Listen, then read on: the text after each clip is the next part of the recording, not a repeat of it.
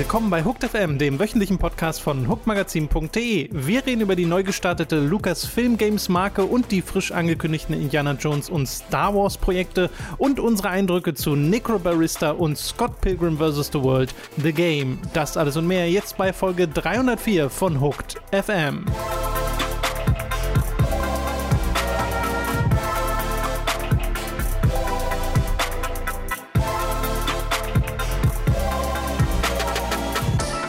Wir begrüßen euch bei einer weiteren Folge Hooked FM. Ich bin Tom und mir zugeschaltet ist erneut der Robin. Believe it. Hallo, guten Tag. Mein oh. Name ist. Robin Schweiger. Ich, ich sehe, du bist Sie. da schon in der perfekten Stimmung. Mir wurde auch vor dem Podcast zugetragen, dass du eine gewisse Anime-Serie beendet hast, äh, zusammen mit deiner Freundin. Ja, ein zweites Mal. Wir haben ja, ne, ihr konntet ja vor einigen Jahren bereits bei Time to 3 Tom und äh, mich dabei beobachten, wie wir äh, Ultimate Ninja Storm 4 durchgespielt haben und damit mhm. auch das Ende der Reihe. Und da habe ich ja auch das Ende der Reihe also das erste Mal dann gesehen mit euch gemeinsam, was ja sehr emotional und aufregend war. Ähm, und ich habe mir dann ja den großen so Kampf auch im Anime nochmal angeguckt, aber so richtig das Ende im Anime habe ich nie so wirklich gesehen tatsächlich. Mhm. Ähm, und äh, jetzt sind wir tatsächlich, also Lucy und ich, da angekommen und äh, haben jetzt so den Kern der Anime-Story, das wird dann noch ein bisschen weiter erzählt, aber da muss ich nicht näher drauf eingehen, aber den Kern der Anime-Story haben wir tatsächlich beendet und es war äh, phänomenal und emotional und großartig und ich liebte es sehr und ich möchte nochmal die äh, äh, These aufstellen, dass Naruto äh, Naruto is good actually, ist meine These. Ähm, mit, Immer mit noch, vielen, ja? Mit, Immer ja, noch. mit, mit vielen Abers, mit vielen Abers. Ähm, es wäre besser, wenn es literally keine weiblichen Charaktere gäbe in dieser Serie, weil alle, die es gibt, sind unerträglich. Aber abgesehen davon, sehr gute Serie. Okay, dann äh, schließe ich dieses Naruto-Thema mit äh, Tobis ewigen Worten Shippuden. Und äh, wir machen weiter äh, mit äh, dem Podcast. Bevor wir zu den News kommen, einmal der kurze Hinweis, dass wir jetzt wieder regelmäßig live streamen, nämlich einmal mittwochs um 10.30 Uhr am Vormittag und freitags um 18 Uhr. In der letzten Woche hat das schon gut geklappt. Ich habe am Mittwoch äh, einen Vormittagsstream gehabt mit Dreamcast Demo-Discs und am Freitag haben wir beide zusammen gestreamt und du hast uns ein paar vergessene Spieleperlen des Jahres 2020 gezeigt, unter anderem Umurangi Generation, Paradise Killer oder Crumble. Und die Aufzeichnung vom Dreamcast-Stream findet ihr bei Time to 3, weil das eher so ein Let's Play-Stream war. Und die Aufzeichnung von dem Hooked-Stream äh, über die Spieleperlen, den findet ihr bei unserem Hooked YouTube-Channel, äh, weil das eben auch einen redaktionellen Anstrich hat und das ist auch die Aufteilung, die wir so ein bisschen behalten wollen bei dem Upload. Da gab es ein bisschen Verwirrung mit dem Upload, mhm. dafür ähm, Entschuldigung, falls da einige Leute ein bisschen konfus waren, aber äh, jetzt ist das alles da, wo es hingehört und wo es auch zukünftig hin soll. Genau, und das hat auch sehr, sehr viel Freude wieder gemacht. Die Leute scheinen da ja. auch echt dabei zu sein bei deinem Morgenstream, ja genauso wie bei unserem ja, das, das war, es war ja in dem Fall ein etwas klassischerer äh, Stream, wie wir ihn früher auch äh, donnerstags regelmäßig hatten. Äh, und ich habe das richtig gemerkt. Also ich war so richtig beflügelt danach. Äh, ich habe so richtig gemerkt, so, holy shit, habe ich das vermisst. Ähm, ja, ich hatte genau. richtig, ging, richtig so ein Grinsen im Gesicht die ganze Zeit. Ging mir am Freitag so, ging mir auch am Mittwoch so. Ich finde das auch immer schön, dass am Mittwoch obwohl man meinen würde, vormittags um 10.30 Uhr schaltet mhm. kaum einer ein, dann doch über 100 Leute da sind. Äh, das freut mich sehr. Also die Schichtarbeiter, Schüler oder äh, Schüler? sonst wo. Welche Schüler sind denn um 10.30 Uhr da? naja, die, die äh, die ersten zwei Stunden Ausfall haben oder gerade so, sowieso alle von zu Hause arbeiten und Ich war, ich war ja auch eine Weile nicht mehr in der Schule. Ich, ich stelle mir das auch vor, dass jeder einfach im Klassenraum sein Handy, sein Handy benutzen kann und dann einfach ein bisschen Gronk oder halt Hooked gucken kann. Hey, that's probably fine. Ja, genau. Gucken die Kids noch da Gronk, Tom? Ist Gronk noch jemand? Ja, bestimmt, Gronk, oder? Selbstverständlich ist Gronk noch jemand, ja. Ja, ja. ich freue mich für ihn. Robin, Entschuldigung, das war eine ernst gemeinte, eine, eine gar nicht böse gemeinte Frage. Ich will, ich will nur an dem Zahn der Zeit bleiben. Ich, mal, da ähm, warst du aber nie, also. Nee, das ist das Problem, Tom. Jetzt weniger denn je. Lucy ist sehr dem TikTok verfallen in den letzten Wochen und Monaten und mit jedem Tag mehr bemerke ich, wie ich nichts verstehe von dem, was da passiert. Wirklich, Tom, es gibt Memes, das würdest du gar nicht glauben. Ja, ja. Die, Leute, die, Leute, reden auf eine Art und Weise. Das war früher bei uns alles besser. Das war bei uns nicht so, Tom. Früher haben wir noch geredet, wo man das auch verstanden hat. Glaubst du, man versteht die Kids heute? Nein, Dass die reden in Fantasiesprache. Es ist halt wirklich legit ein bisschen so. Das, das fühlt mich so alt. Ja, ähm, äh, ich krieg TikTok auch immer nur über Twitter mit. Aber ich mhm. habe neulich einen TikTok gesehen, äh, wo Leute so eine Sea Shanty äh, gesungen oh, haben ja. und das, das war, war hervorragend. Das war sehr gut, ja. TikTok ist generell hervorragend, halt auch sehr alternd. Ähm, weil alle, also die Millennials sind da halt. Fühlst. Ich habe ich hab literally gestern TikTok gesehen, wo so ein Pärchen da sitzt und der und, und der Typ äh, von diesem Paar äh, erfährt quasi, dass er ein Millennial ist und fängt dort fast an zu weinen, weil er sich so mhm. alt fühlt deswegen. Und ich, ah, oh boy, Tom, oh boy, der war 1996 geboren. Das ist Aber, auch terrible. Robin, apropos alt fühlen. Im Jahr 1982 wurde eine Firma nicht gegründet, aber umbenannt äh, die einen wow. sehr großen Einfluss haben sollte im Videospielbereich namens Lucasfilm Games. Schon davor hat Lucasfilm, also das Studio von Star Wars und Co., äh, Spiele gemacht. Da gab es die Lucasfilm Computer Division und die hatten halt eine Games-Abteilung. Irgendwann hieß die dann aber Lucasfilm Games und 1990 wurde die dann umbenannt zu Lucas Arts. Bis dahin haben sie dann Spiele gemacht wie Maniac Mansion, Zack McCracken, Monkey Island, Indiana Jones, The Last Crusade, also diverse Adventure-Klassiker, natürlich auch Actionspiele im Star Wars-Bereich und äh, so wirklich alles, was man so, sich so vorstellen konnte. Unter LucasArts ging das dann halt weiter und 2012 wurde dann LucasArts äh, mit dem ganzen Rest der ganzen Lucas ähm, Filme und sowas von Disney gekauft. Und 2013 wurden dann fast alle Leute dort entlassen, weil Disney gesagt haben, wisst ihr was, Videospiele, so richtig Bock haben wir darauf nicht mehr. Und dann wurden halt auch Projekte gestoppt, wie etwa Star Wars 1313, also das war ja so ein richtiges, das hat eine richtige Welle geschlagen, da waren viele Leute sehr niedergeschlagen, weil LucasArts halt ein großer Name war. Zu dem Zeitpunkt eigentlich schon nicht mehr so groß, weil die letzten Titel jetzt nicht die herausragendsten Spiele waren, äh, aber trotzdem hatte der Name noch Gewicht. Und mhm. dieses Gewicht hat er dann verloren. Also über LucasArts haben wir dann einfach nicht mehr geredet. Und jetzt, in der letzten Woche, haben Disney angekündigt, dass Lucasfilm Games zurückkehren wird. Zumindest als Name, als sogenannte Official Identity für alle Lucasfilm-Spieleprojekte. Dazu gab es auch einen kurzen Trailer, wo sie das äh, Logo nochmal enthüllt haben, was einfach sehr ähnlich aussieht zu dem alten Logo von 1982. Äh, in diesem Trailer sind halt nur Star Wars-Spiele, weil es keine anderen Lucas-Franchises mehr gibt, die momentan äh, zu Spielen verwertet wurden bis dann auch kurz danach die Spieleankündigung folgte von Indiana Jones. Und zwar ein Spiel von äh, Machine Games, den Entwicklern von Wolfenstein unter Bethesda mit Executive Producer Todd Howard, also der wirklich der Bethesda Frontmann, der äh, Elder Scrolls Chef. Und äh, sie sagen dazu schon zu dem Indiana Jones Spiel, ähm, da zitiere ich das einfach mal, it'll be some time before we have more to reveal. Also es wird noch eine Weile dauern, bis sie da mehr zu zeigen haben. Aber allein schon das Wissen, dass jetzt ein neues Indiana Jones Spiel kommt von Machine Games, finde ich hervorragend. Ja, ich weiß nicht, wie es äh, dir da geht. Finde ich auch. Ich glaube, dieses ganze Lucasfilm Games Ding ist so ein bisschen äh, egal tatsächlich, also abgesehen von deren Marketing. Ich, ich, ich stelle mir halt vor, dass es so ein bisschen ist wie bei der äh, Harry Potter Lizenz, wo es halt Portkey Games gibt und Portkey Games ist schlicht und ergreifend so ein bisschen der Lizenzgeber. Ja, das heißt, bei allem, was Harry Potter ist, steht künftig Portkey Games dabei, aber es ist jetzt nicht so, dass das der Entwickler ist und ich habe so ein bisschen das Gefühl, dass das bei ähm, Lukas ja. äh, Film dann ähnlich aussehen wird, also, wenn ich das nicht falsch verstanden habe. Nee, genau, sie sagen es ja auch im Wesentlichen so, sie arbeiten da an allem mit als Lucasfilm Film Games, diese Abteilung von Disney ja im Endeffekt, und mhm. ähm, haben so diese, ja, so diese, halten so ihre Hand darüber, damit das alles äh, chronologisch von der Lore und so zusammen. Ja, ja, das ist, bei, das, ist bei, das ist bei Star Wars sehr wichtig. Nicht, dass irgendwie ein Film kommen würde, der gar nicht zu dem davor passt. Da sind sie sehr vorsichtig. ja, aber äh, zu dem Indiana Jones-Ding äh, ist noch ganz äh, gut zu wissen, dass es wirklich eine neue originale Story sein soll. Also es wird keine mhm. äh, Versoftung eines vergangenen Films. Uh, und das freut mich sehr. Und ich finde, Machine Games ist ein wahnsinnig guter Entwickler dafür. Die Wolfenstein-Spieler haben sowieso schon viel von Indiana Jones. Einmal natürlich, weil man da gegen Nazis kämpft, uh, aber auch so dieser Abenteuer-Flair, der teilweise rumkommt, dieses äh, Lederjacken tragende Geballer, äh, und teilweise auch ein bisschen mehr und auch diese Charaktergeschichten, äh, die darin stattfinden. Das kann ich mir auch alles sehr gut im Indiana Jones Universum vorstellen. Deswegen habe ich da momentan, obwohl wir noch nicht mehr darüber wissen, einfach schon Vertrauen drin, weil ich weiß, dass diese, dieser Spieleentwickler richtig gute Spiele gemacht haben, bei denen ich so ein bisschen Indiana Jones Einfluss sowieso schon sehe. Mhm.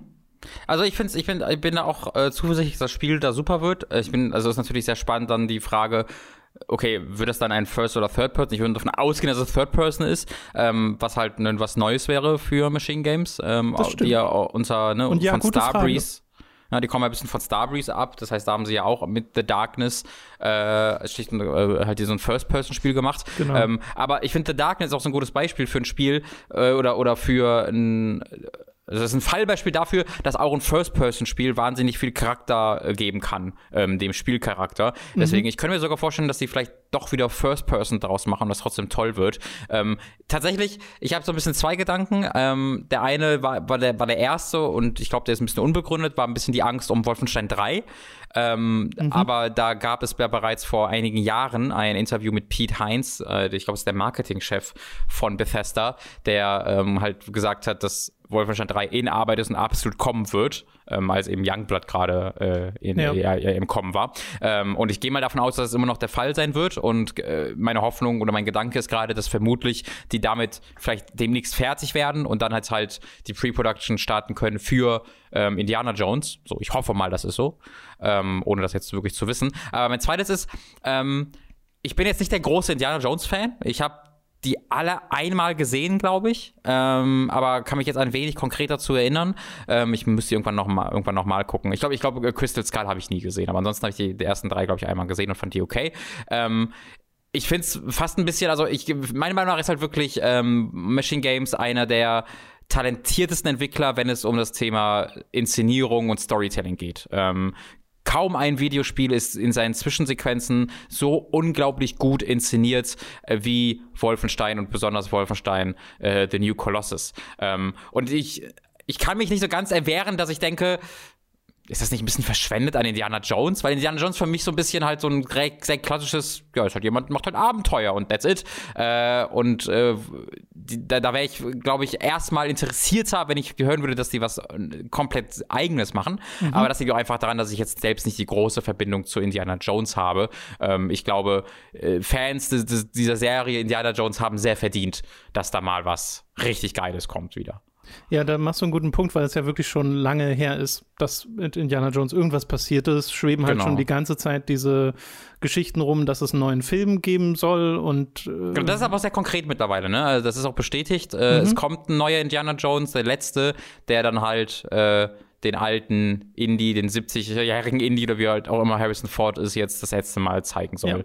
Ja. Und ähm. äh, dazu passt diese Ankündigung dann ja auch, weil früher war das ja total üblich, dass du halt auch die passenden Spiele dazu bekommen hast. Und mhm. erst vor kurzem, äh, total zufällig, haben ja Leo und ich ein paar Indiana Jones Spiele gespielt. Wir haben der Turm von Babel gespielt, dieses Tomb Raider-like.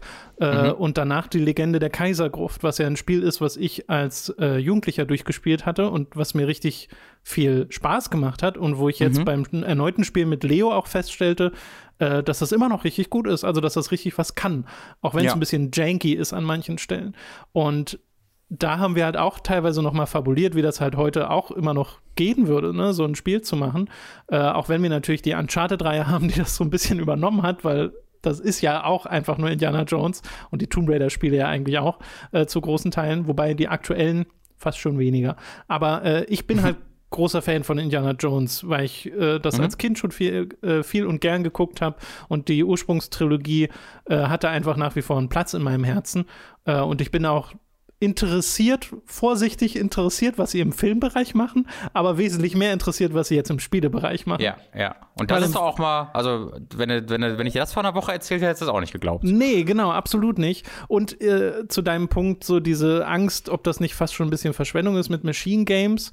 Wir haben ja, bevor sie Wolfenstein gemacht haben, ja. auch mhm. nicht gewusst, dass da ja. so viel Potenzial steckt. Und vor allem hätte niemand gedacht, dass sie aus Wolfenstein eine, Gesch ja. äh, eine Story machen, die so ans Herz gehen kann. Das ist und, ein sehr guter Punkt. Äh, die so mitnehmen kann. Und ich würde hoffen, dass sie ein bisschen was davon äh, und im besten Fall alles davon auch auf Indiana Jones übertragen können, dass sie auch eine Indiana Jones Geschichte erzählen können, die richtig ans Herz geht. Äh, und das würde ich ihnen auf jeden Fall zutrauen. Es ist halt die mhm. Frage, wie, also zum Beispiel einen Todd Howard, da weiß ich halt zu wenig über seine Involvierung, als er sich jetzt irgendwie ein Urteil darüber treffen könnte, wie sehr das jetzt sein Projekt ist äh, und wie sehr das von Machine Games. Aber ich glaube, dann wäre es nicht bei Machine Games und dann wäre er auch nicht Executive Producer, sondern halt irgendwie Exit Ja, Director oder sowas. Es ist übrigens ganz witzig, er hatte in vergangenen Videocalls so Indiana Jones Memorabilia hinter sich im Regal stehen, Mhm, ja. äh, wo er so quasi uns alle darauf hingewiesen hat, aber keiner hat so richtig gemerkt, was irgendwie cute ist. Äh, Ja, aber also die haben das jetzt, also das ist das und das, was Phil Spencer mit der Xbox äh, Series S gemacht hat, das war ja auch, dass man das vorher Mhm. gesehen hat. Man kann, stand. Leute können nie wieder einfach ihre, ihre Sachen im Hintergrund in Regalen zeigen, weil sie Fans davon sind oder so. ähm, Ja, ist wirklich das, so. das wird, das, das, das, das geht doch sch auch- schlecht aus, Tom. War ja auch bei Geoff Keighley so, ne? Ich hatte das dir ja auch mal geschrieben. Äh, da haben wir dann, glaube ich, nicht im Podcast oder so drüber geredet, aber dass er halt so ein Batarang bei sich im Hintergrund hatte, genau in dieser Phase, wo letztes Jahr all die Sachen angekündigt wurden. Ja. Und er hatte nicht Batman Genau. angekündigt, aber er hatte halt ein Batarang da stehen. Nee. Ja. Aber also ich freue mich über diese Indiana Jones Ankündigung sehr. Ich hoffe, hoffe, hoffe, dass da ein gutes Projekt draus wird. Aber äh, momentan da jetzt schon einen großen Hype für aufzubauen, ist halt schwierig, weil wir erstmal nichts wissen äh, und Ja, sie ja selber sagen, es dauert noch. Also ich finde diese Überlegung, die du hattest, von wegen, vielleicht sind sie gerade in den, in den finalen Zügen ihres aktuellen Projekts und in den anfänglichen Zügen von Indiana Jones, äh, Mhm. das würde durchaus Sinn ergeben, weil ja das letzte, was sie gemacht haben, Youngblood wäre, oder? Genau, Young, und das war ja 2018, glaube ich. Ja. Ähm, könnte auch 90, ich glaube, es war aber 18. Ähm, äh, und äh, da ist, das war ja an sich schon ein kleineres Spiel. Genau. Das heißt, die Überlegung war ja sowieso, dass sie währenddessen auch schon was anderes entwickeln und dann sind sie jetzt auch schon wieder ein, zwei Jahre seitdem vergangen. Das wäre komisch, wenn sie jetzt seitdem nichts mehr gemacht haben, außer jetzt damit anzufangen, Indiana Jones zu entwickeln. Genau, genau, genau. Und dann ging es ja direkt weiter mit den Ankündigungen von Lucasfilm Mhm. Games, denn es wird auch ein neues Star Wars-Spiel geben und ein Star Wars-Spiel, das nicht von EA gepublished wird, sondern von Mhm. Ubisoft. Entwickelt wird es von Massive Entertainment. Das sind die Leute von The Division und auch Julian Garrity oder wie auch immer man seinen Namen ausspricht. Äh, der Director unter anderem von Division 2 wird Director sein von diesem neuen Star Wars-Spiel, das noch nicht benannt ist. Wir wissen, dass es ein storyfokussiertes Open-World Star Wars-Spiel sein soll, das die Snowdrop Engine nutzt, die bei äh, Massive auch schon für The Division benutzt wurde und die ja demnach auch einiges kann. Und äh, halt da, damit einhergeht eben auch diese Ankündigung von wegen, jetzt ist es, ist die Star Wars-Lizenz nicht mehr exklusiv bei EA, während wir vorher dachten, dass dieser Deal, dieser Exklusivdeal bis 2023 galt. Es ist immer noch so, dass EA die Star Wars-Lizenz hat. Also sie werden auch weiterhin Spiele machen. Das haben Lucasfilm Games und EA nochmal bestätigt, dass sie diese Kooperation weiterführen wollen. Aber es ist halt keine Exklusivgeschichte mehr. Genau, ich weiß auch gar nicht, also diese, die, ähm, diesen Vertrag, den sie hatten, ging ja, glaube ich, bis 2023, äh, war da Genau. der, der Plan. Aber wir- also wir, wir wissen da jetzt einfach nicht, ob da irgendwas modifiziert wurde äh, oder ob einfach diese Spiele, die jetzt angekündigt wurden, also das, das Spiel mit von Ubisoft auch erst 2023 kommen soll, was ja Sinn ergeben würde, wenn, er das, wenn da die Entwicklung auch erst jetzt starten sollte, ähm, dann äh, könnte ich mir gut vorstellen, dass es einfach gar nicht vorher kommt und damit dann eben auch diesen Exklusivvertrag nicht, eben, äh, nicht widerspricht. Ähm, ich finde das sehr interessant, dass es Ubisoft ist, Tom.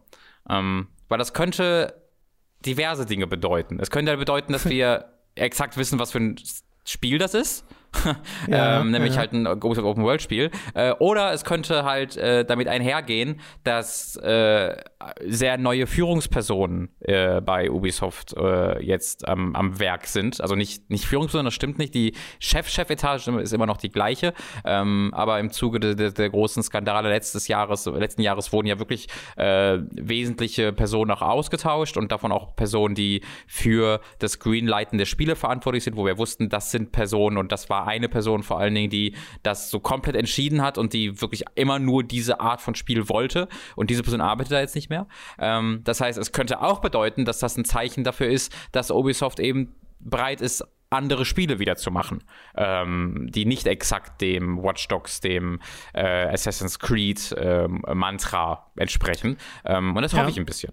Ja, das Ding ist, ähm, die Beschreibung Story-Focused Open World, äh, das passt halt auf alle Ubisoft-Spiele. Der- das passt schon sehr gut, weil, also, ne, das ist halt der eine Gedanke, es wäre cool, wenn sie was anderes machen, aber so eine Open World im Star Wars-Universum, die ein gutes Spiel ist, hätte ich jetzt auch nichts gegen. weißt du, wenn ich mir jetzt ein Assassin's Creed-Spiel vorstelle, ja, äh, aber in eine Star Wars-Welt, ja doch, also habe ich jetzt gar nicht so viel gegen, ehrlich gesagt. Aber äh, ich finde ganz witzig, dieser Gedanke illustriert, finde ich ganz gut, wie wenig bisher mit der Star Wars-Lizenz gemacht oh ja. wurde in den oh letzten ja. Jahren spezifisch, weil wir halt Battlefront hatten und Jedi Fallen Order und dann im letzten Jahr Star Wars Squadrons. Äh, und das teilweise auch richtig gute Spiele sind, aber das so die Bandbreite ist jetzt nicht so gegeben, weißt du? Deswegen mhm. ist dieses oh hey ein Open World Star Wars Spiel ja cool, bitte, äh, weil das halt immer noch was ist, was wir in der Form nicht so haben. Es sei denn, man ja. moddet, moddet irgendwie Skyrim. Ja, oh boy. ähm, absolut. Das war ja immer ein Deal, den, die, den der aktuelle Führungsstab von EA auch nie so richtig wollte. Ähm, weil das unter dem vorherigen Führungspersonal äh, quasi eingegangen mhm. wurde mit, mit Star Wars. Äh, und man hat es halt immer sehr, sehr gemerkt. Äh, und äh, es ist Zeit dafür, dass jetzt endlich mal andere Studios auch drankommen. Und meine große Hoffnung ist halt, dass es nicht nur die ähm, Bethesdas und die, ähm, also im Falle von Indiana Jones jetzt und die Ubisofts und die mhm. Ace der Welt da dran kommen, sondern jetzt, ich rede jetzt nicht von Indie-Entwicklern, die irgendwie aus drei Leuten bestehen, wo das natürlich auch cool wäre. Oh, wie cool das wäre, ja. Das wäre das wär super cool, ja, aber ja. das ist, glaube ich, sehr, sehr, sehr, sehr, sehr unrealistisch. Ähm, aber auch, dass einfach etwas kleinere Entwickler, ja, dass das, ähm, wenn Leute irgendwie 50-Mann-Teams haben oder 40-Mann-Teams und irgendwie eine mhm. äh, coole Welt bauen. Also ich, ich stelle mir da vor, sowas vor Games ist so ein 50-Mann-Studio, glaube ich. Das glaube ich nicht. Doch, doch. Ich habe vorhin mal nachgeguckt und die letzte Zahl, die ich gefunden habe, war circa 50. Ist die, ist die von 2009? Bist du dir sicher? Das halte ich für so unmöglich, dass jemand Wolfenstein entwickelt mit 50 Leuten. Also ich glaube, ähm, 2019 war es, aber ja. es kann auch ja, sein, dass das inzwischen maybe. eine aktuellere Zahl gibt, aber ich glaube, so riesig sind sie jetzt auch nicht wie ja, also die Ubisoft-Studios zum Beispiel. Ich, ich habe da jetzt keine gegenteiligen Infos, das ähm, überrascht mich nur sehr. Mhm. Ähm, ich, ich denke da an sowas wie The Pathless, was so ein Spiel ist. Das hat eine Open World, ne? Das ist ein Open World Spiel und ähm, du, du rennst da rum, aber es ist so eine kleine Open World und so ein, es hat keine Sekunde Filler drin. So, es ist super gut äh, die Seite Spiel so durch die Seite Spiel. Und wenn solche Entwickler, die dann vielleicht irgendwie aus einem Dutzend Leuten bestehen, ähm, so eine Art von auch mal durchaus experimentellem Star Wars Spiel bauen könnten, ähm, da wäre ich richtig, also das wäre für mich das so das Best-Case-Szenario. Das glaube ich nicht, aber das wäre, finde ich, richtig geil. Ja, also ich glaube, das Unaufregendste, was passieren kann momentan, ist, dass du halt einen Division bekommst mit einem Star Wars-Skin. Oder zumindest mhm. was ähnliches. Das heißt, irgendwie einen Third-Person-Shooter, wo du halt mit Bounty-Huntern rumrennst oder Schocktroopern oder sowas. Mhm. Äh, und selbst das kann, glaube ich, sehr cool werden, wenn Atmosphäre und alles stimmt. Das muss ja nicht immer ein Spiel mit Jedis sein und so. Mhm. Äh, und dann Story fokussiert gibt mir halt auch ein bisschen Hoffnung, dass es nicht einfach irgend so ein Multiplayer-Ding wird. Auch wenn jetzt, mhm. ne, Multiplayer ist ja auch okay, aber einfach dann nicht mein großes Interessensgebiet.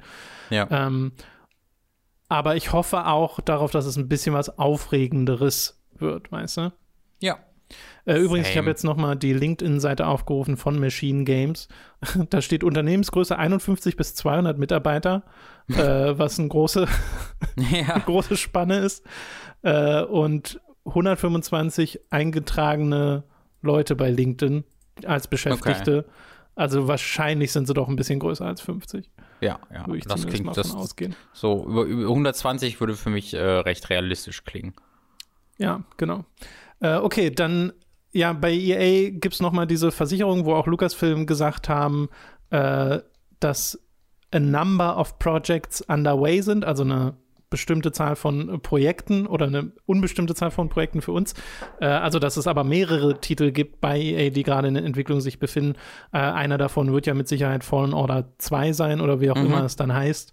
Äh, und was da darüber hinaus noch kommt, müssen wir mal gucken. Ich kann mir jetzt nicht vorstellen, dass sie noch ein Battlefront machen. Äh, oh, ich mir schon. Echt? Ja, äh, Battlefront 2 war dann ja, also war ja erfolgreich dann auch. Ja, aber das äh, wird halt immer noch so mitgetragen, deswegen, ich habe das Gefühl, das wird so als Plattform verstanden momentan. Achso, ja, das, das ist aber tatsächlich vorbei. Ähm, da, so wie ich das, äh, ich habe da letztens, mhm. weil das war jetzt gerade, und das ist, glaube ich, gerade noch ähm, kostenlos im Epic Store erhältlich, falls ihr Interesse habt am PC, im PC-Bereich. Äh, ähm, und so wie ich das verstanden habe, ist da der Support ähm, zumindest mit neuem Content so ziemlich vorbei. Ähm, weil sie dann okay. ja auch an Battlefield jetzt wieder arbeiten. Also ich könnte mir schon noch vorstellen, dass wir, wenn ich überlege, dass sie bis 2023 diesen Deal schon vorher hatten, dass sie damit geplant haben, dass irgendwie dann 23 noch ein, ein Battlefront 3 kommt, das könnte ich mir vorstellen. Und ganz ehrlich, ich fände es auch ganz cool. Ähm, die hatten. Wenn sie mal mehr damit machen, ja, aber. Genau, sie haben aus Battlefront 2 aber, finde ich, was echt Cooles gemacht mhm. äh, über die Jahre. Äh, und haben ja versucht, diese Kampagne, aber diese Kampagne war so ein bisschen auch ja Last-Minute-Ding reingedrückt. Äh, und meine Vorstellung, wenn die irgendwie an drei Jahre lang mal an einem Battlefront 3 arbeiten können und eine Kampagne von Anfang an dabei ist und so, ähm, ich bin bereit, ihnen noch einen Versuch zu geben. Ja, ich glaube halt, Battlefront ist irgendwie nicht der Ort für so eine Kampagne. Ich weiß es auch nicht. Ja, das also, stimmt schon. Wenn ich auf selbst, alle selbst, Battlefield und alle Call of Duty Spiele zurückblicke, ja, ja, dann sind diese Titel nicht die richtigen Nummern für Kampagnen. Du hast, du, du hast, hast du absolut recht. Es ist aber tatsächlich von meiner Perspektive auch als Multiplayer-Shooter würde ich dem nochmal äh, eine Chance ja, also geben wollen, weil ich, ich hab da habe ich immer eine seltsame Faszination gehabt für die, für die Battlefront-Spiele. Ich, ich fand die nie so richtig geil, aber immer mal wieder gespielt und fand das doch irgendwie dann immer wieder toll. Ja, ich hatte komisch. ja auch in Battlefront 2 dann nochmal reingespielt, als es schon ordentlich gepatcht wurde und mhm. äh, war dann auch angetan davon, dass das ja doch deutlich besser ist, als ich dachte. Äh, aber gerade deswegen sehe ich da momentan irgendwie gar nicht den Bedarf, aber andererseits verkaufen ja. wird sich wahrscheinlich so oder so. Ich fände nur andere Dinge spannend. Ja, da bin ich natürlich hundertprozentig bei dir. Ich will einfach ein Jedi Knight. äh, wir machen, oder ein Strategiespiel. Äh, aber das wird erst recht nicht passieren. Es, gibt es kam gerade ein Patch raus für Empire at War übrigens, was ich sehr lustig fand, einen offiziellen. Was für Empire at War? Ja, für Star Wars Empire at War kam gerade ein Patch raus, der Mod-Support vereinfacht und verbessert. was ich sehr, sehr, ich, sehr cool finde. Ich wollte gerade noch darauf zu sprechen kommen, dass ja auch im Zuge dieser ganzen Star Wars-Ankündigungswelle gerade noch der Patch für Jedi Fallen Order kam, dieser Next-Gen-Patch, oh, ja. mhm, was mhm. sehr nice ist, weil der ähm, Performance und Auflösung verbessert auf den aktuellen Konsolen wollte ich auch jetzt äh, tatsächlich dann nochmal reingucken und so ein paar, also es gibt auch so ein paar Achievements, die ich mir gerne holen wollen würde, die halt einfach Motivator dafür sind, diese Welt nochmal ein bisschen mehr zu erkunden, mhm. ähm, wo ich damals sehr genug von hatte und da mittlerweile ist genug Zeit vergangen, dass ich da mal Lust drauf hätte und ich merke ja gerade, ich spiele gerade Monster Hunter World Iceborne äh, und oh. äh, das ist schon immer, das ist schon sehr, sehr toll, wenn diese Spiele dann plötzlich so laufen, wie sie jetzt halt laufen und aussehen, wie sie jetzt aussehen. Yes. Meine, mein Lieblingstweet in Bezug auf diese ganze Star Wars-Nummer war der von Devolver Digital, no. die einfach nur geschrieben haben: We wanna do a Star War und, ja, warum denn nicht? Äh, Guck, die würden genau. da richtig coolen Scheiß mitmachen, ja, garantiert. Ja, ja, genau. Die, die, und Annapurna, bitte gib denen die Star Wars-Lizenz. Oh, oh, oh, das ist zu, zu powerful, Tom. Ich habe kurz gedacht und gehofft, ganz ehrlich, als du gesagt, diesen Satz begonnen hast, dass du literally gerade, ich habe schon wieder, es tut mir so leid, dass du wortwörtlich gerade, das ist, das ist eine, das werde ich niemals wegbekommen, ähm, eine neue Kategorie im Hooked FM startet, die einfach nur heißt und mein Lieblingstweet der Woche ist. ähm, so ganz einfach, allgemein, aber ja, das hat einfach nichts mit Videospielen zu tun. Nee, nee, das, das ist irgendwie so niedliche guten, Hunde. Du, du bringst einen guten Tweet jede Woche, ich bringe ein neues TikTok jede Woche, das ich nicht verstehe. Ich bringe auch so einen Tweet, der euch gar nichts bringt, weißt du? Ich habe so ein, äh, ich habe einen GIF gesehen, wo sich ein kleiner Welpe auf eine äh, ja. Ente gesetzt hat. Das war sehr süß. Genau. Wir beschreiben Memes und cute äh, Tiervideos. Wenn das nicht der Weg also zum, zur Popularität ja, ja, ist, dann weiß ich auch nicht weiter. Genau, so machen wir das. Äh, wir kommen zu New Pokémon Snap. Da gab es jetzt nämlich einen neuen Trailer, diverse Details zum Spiel und vor allem ein Release-Datum, nämlich der 30. April wird es werden, an dem New Pokémon Snap erscheint. Ist ganz witzig, denn Robin und ich haben erst in der letzten Folge Hooked on Topic, wo wir unsere Jahresvorschau 2021 gemacht haben, nochmal über New Pokémon Snap kurz geredet äh, weil ich mich darüber gewundert habe, dass Nintendo so still wurde um dieses mhm. Projekt. Ne? Es wurde angekündigt im letzten Jahr und danach gab es einfach nichts mehr dazu. Haben sie nichts mehr dazu gesagt. Man wusste nicht so richtig, wann das jetzt kommen soll. Äh, und jetzt gab es halt den Trailer und zumindest auf der amerikanischen Website gibt es auch deutlich mehr Informationen als bei uns auf der deutschen Website zu New Pokémon Snap. Äh, wir wissen zum Beispiel jetzt, dass es in der Lentil-Region spielen wird. Das ist so, ein, so eine Inselwelt. Okay, die äh, gab es vorher noch nicht, oder? Nee. Nee, nee, genau, okay. die ist neu. Äh, man kann ein Mädchen oder einen Jungen spielen und man sitzt wieder in so einem Vehikel drin. Dieses Mal heißt es das Neo One. Im Original Pokémon Snap hieß es, glaube ich, das Zero One. Zero One ist auch ein sehr weirder Name. Es, es klingt auch überhaupt nicht wie etwas aus Pokémon irgendwie. Nee. Äh, man sieht anhand der Screenshots schon wieder rechts oben die Begrenzung der Fotos, dass man nur eine bestimmte Anzahl machen kann pro Trip. Es sieht sehr, sehr, sehr, sehr stark danach aus, dass es wieder on Rails ist, also dass man in diesem Gefährt eine festen, einen festen Pfad fährt und dann derweil Fotos macht, so wie es auch im Original war. Und in diesem Beschreibungstext steht auch nochmal drin, dass sie das Gameplay des Spiels von 1999 zurückbringen wollen. Äh, man soll hier sein Fotodecks ausbauen, also im Wesentlichen nur der Ort, wo die ganzen Fotos gesammelt werden. Und ein schönes Wortspiel. Fotodeck. Da haben sie. Ist das ein Wortspiel? Naja, Pokédex, Fotodecks, so ein bisschen. So ein bisschen. Vielleicht das, auch nicht. Ich weiß, I, I have to disagree. das ist super lame. Aber Fotodex. Man sieht, äh, was ich sehr schön finde, man sieht in den Screenshots einmal schon ein Bild vom Fotodex, wo du wirklich äh, das Pokémon hast mit einer Beschreibung des Pokémons, so ein paar ähm, weiteren Details wie Größe oder sowas. Und dann rechts daneben ein paar deiner Fotos, die du zu diesem Pokémon gemacht hast. Mhm. Und dann gibt es noch einen separaten Screenshot, wo Professor Mirror, so heißt der äh, Professor hier in dem Spiel, im Original war es Professor Eich, äh, wo der deine Fotos bewertet und man sieht auch direkt die Kategorien, in denen bewertet wird und es sind fast die gleichen wie im Original. Es ist no. Pose, Größe, Richtung, äh, Platzierung, ich übersetze das jetzt mal on the fly, äh, andere Pokémon und Hintergrund. Und das sind die Kategorien, in denen du Punkte bekommst. Und man sieht den Text, ähm, äh, ein, ein so ein Blurb von äh, Professor Müller, in dem steht: Remember, getting the whole Pokémon in the frame, looking nice and big, is key to a good size score. ja, also, das, das, das, wurde mir auch schon öfter gesagt auf diversen Dating-Apps, kann ich bestätigen. ja, also es wird genauso wieder diese höchstwahrscheinlich Blödsinns-Fotobewertung äh, geben, wo du ja. eigentlich super schönes Fototheorie-mäßig perfektes Foto gemacht hast und der Professor sagt, na, das ist nicht in der Mitte. Mach mal das Pikachu größer. Mach mal Pikachu größer. Ich sehe das Gesicht nicht. Aber, aber siehst du gerade nicht, das, ist, das spielt gerade mit dem. Das ist zu klein. Neun von 200. Ja, genau. Aber das finde ich halt, äh, hat dem Original sehr Persönlichkeit gegeben, Professor ja. Eichs Bewertung. Und ich finde es sehr schön, dass die hier äh, dann wiederkommen, weil und nicht mehr. Bitte? Nee, sorry, ich wollte dich nicht unterbrechen. Äh, und äh, generell mag ich ja sehr, dass es wirklich scheinbar das Original-Gameplay übernimmt. Ich weiß, viele mhm. Leute würden gerne frei rumrennen in der Welt und komplett äh, frei die Fotos machen können und mit dem Pokémon interagieren und so. Ich mag aber total gern diese Arcade-Natur vom mhm. Original-Pokémon Snap, dass das so auf diese fest begrenzten Touren äh, ja reduziert ist, du dann aber dafür dich volle Kanne aufs Fotografieren konzentrieren kannst, versuchst wirklich so alles aufzusaugen, was um dich herum passiert. Und man sieht ja hier in dem Trailer auch schon und in den Screenshots, dass man wieder diese Äpfel schmeißen kann, äh, mit mhm. denen man dann wahrscheinlich Pokémon wieder irgendwo hinlockt, wo sie sich dann entwickeln oder mit irgendwas spielen, dass du diese Interaktion zwischen den Pokémon hast, auf die du dich dann konzentrierst. Und ich hoffe auch wieder sehr, sehr viele Secrets und geheime Pfade, die man äh, anlocken kann. Also dieses, diese On-Rails-Natur des Original-Pokémon-Snaps äh, ist nur augenscheinlich simpel. Ich finde, sie machen damit sehr viel und ich finde, es gibt dem Spiel auch sehr viel. Auch wenn ich gleichzeitig verstehe, dass Leute gerne frei rumrennen wollen würden. Ich persönlich mag dieses die, diesen, diesen Rail-Shooter-Aspekt sehr, sehr gern. Verstehe ich auch. Die Gefahr, die sie ein bisschen laufen, ist halt, dass das Spiel dadurch auch dann zumindest im, du spielst es einmal durch, sehr kurz wird, ne? Ähm, ja, wie das dass, Original. Äh, Genau, das, das, das kann halt sehr viele Leute abschrecken, wenn die dann. Ja.